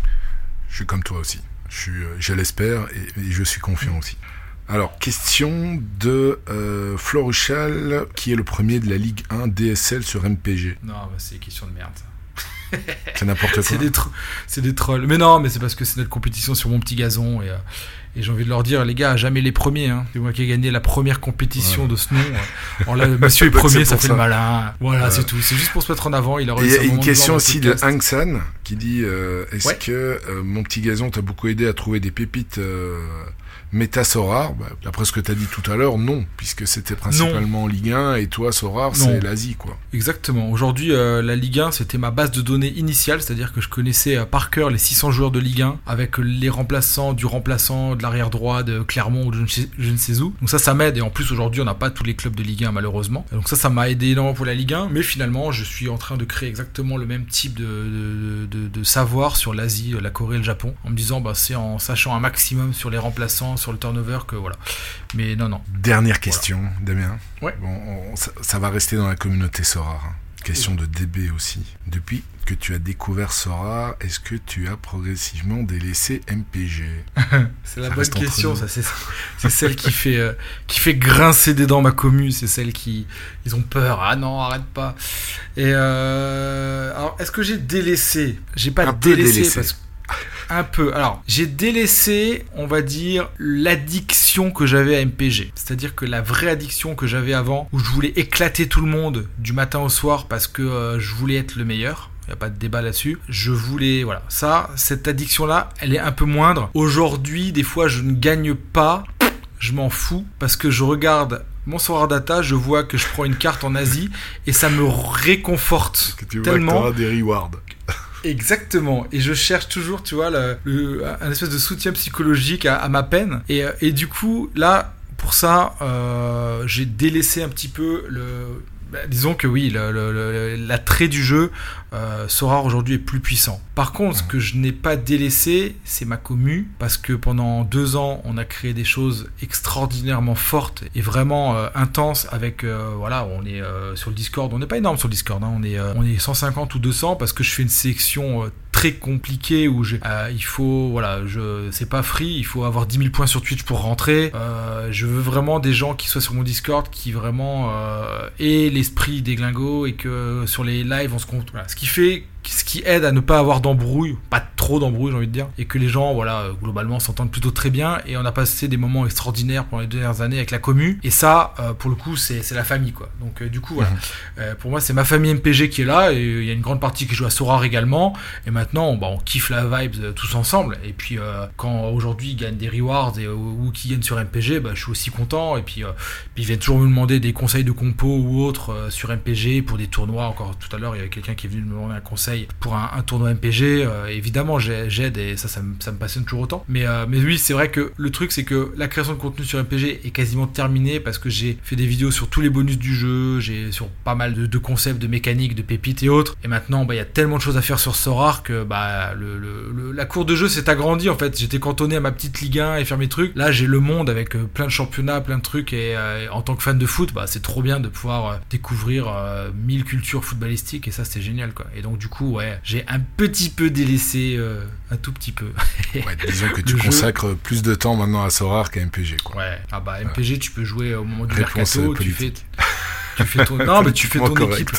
Tu, tu, eh, Sorar, tu peux jouer H24. Sorar, tu peux euh, screener le Sorar Data de, en, du matin au soir. MPG, bon, t'as fait ta compo euh, le vendredi, t'attends tes résultats, tu regardes et puis basta quoi. T'as fait ton mercato, c'est terminé. Donc euh, c'est un peu moins prenant en termes de temps. Voilà. Super. Damien, un petit mot, un petit mot de la fin, je te le laisse. Tu peux dire ce que tu ouais. veux, un conseil, autre chose. Vas-y. Ouais, J'espère que j'ai battu le record de temps du podcast. Je parle beaucoup. Hein. Ça fait deux heures, plus de deux heures, non, c'est ça? Je sais pas si t'as fait des, des, des, podcasts aussi longs. Peut-être je vais être coupé au montage, j'espère, pour faire un truc digeste. il, il, il, restera long, t'inquiète pas, il restera long. Pour ceux qui. Non, mais c'était parfait. Merci beaucoup, Damien, pour. Euh, non, merci à tout toi. ce que hein, tu as mais... pu partager, pour ton amour pour l'Asie. Bah, J'espère qu'il y aura des convaincus parmi la communauté, mais, euh, mais, qui devront garder les matchs et donc se lever très tôt. Euh, au moins, ils pourront dormir plus tôt aussi. Et, mais alors, il faudra faire des choix entre l'Amérique la, et l'Asie. Euh, je ouais. te souhaite le meilleur. Damien, et écoute à très aussi, bientôt sur les réseaux et euh, au plaisir de, de, te lire. Merci Mehdi pour tout, c'était super encore une fois. Continue comme ça, c'est de la bombe. Merci. Merci ciao. beaucoup. On remercie encore notre invité Damien, alias Deglingo MPG, pour ce bon moment. J'espère que ce podcast vous a plu. N'oubliez pas de commenter et de faire des suggestions dans les commentaires du compte Twitter de Mediasorar, en allant directement sur le nouveau site web ou en me contactant directement sur Twitter ou Discord. Il ne me reste plus qu'à vous souhaiter des excellentes games Week et des jolis rewards. C'était Magic Medi de Mediasorar.com. Mediasorar, le premier podcast francophone dédié à Sorar.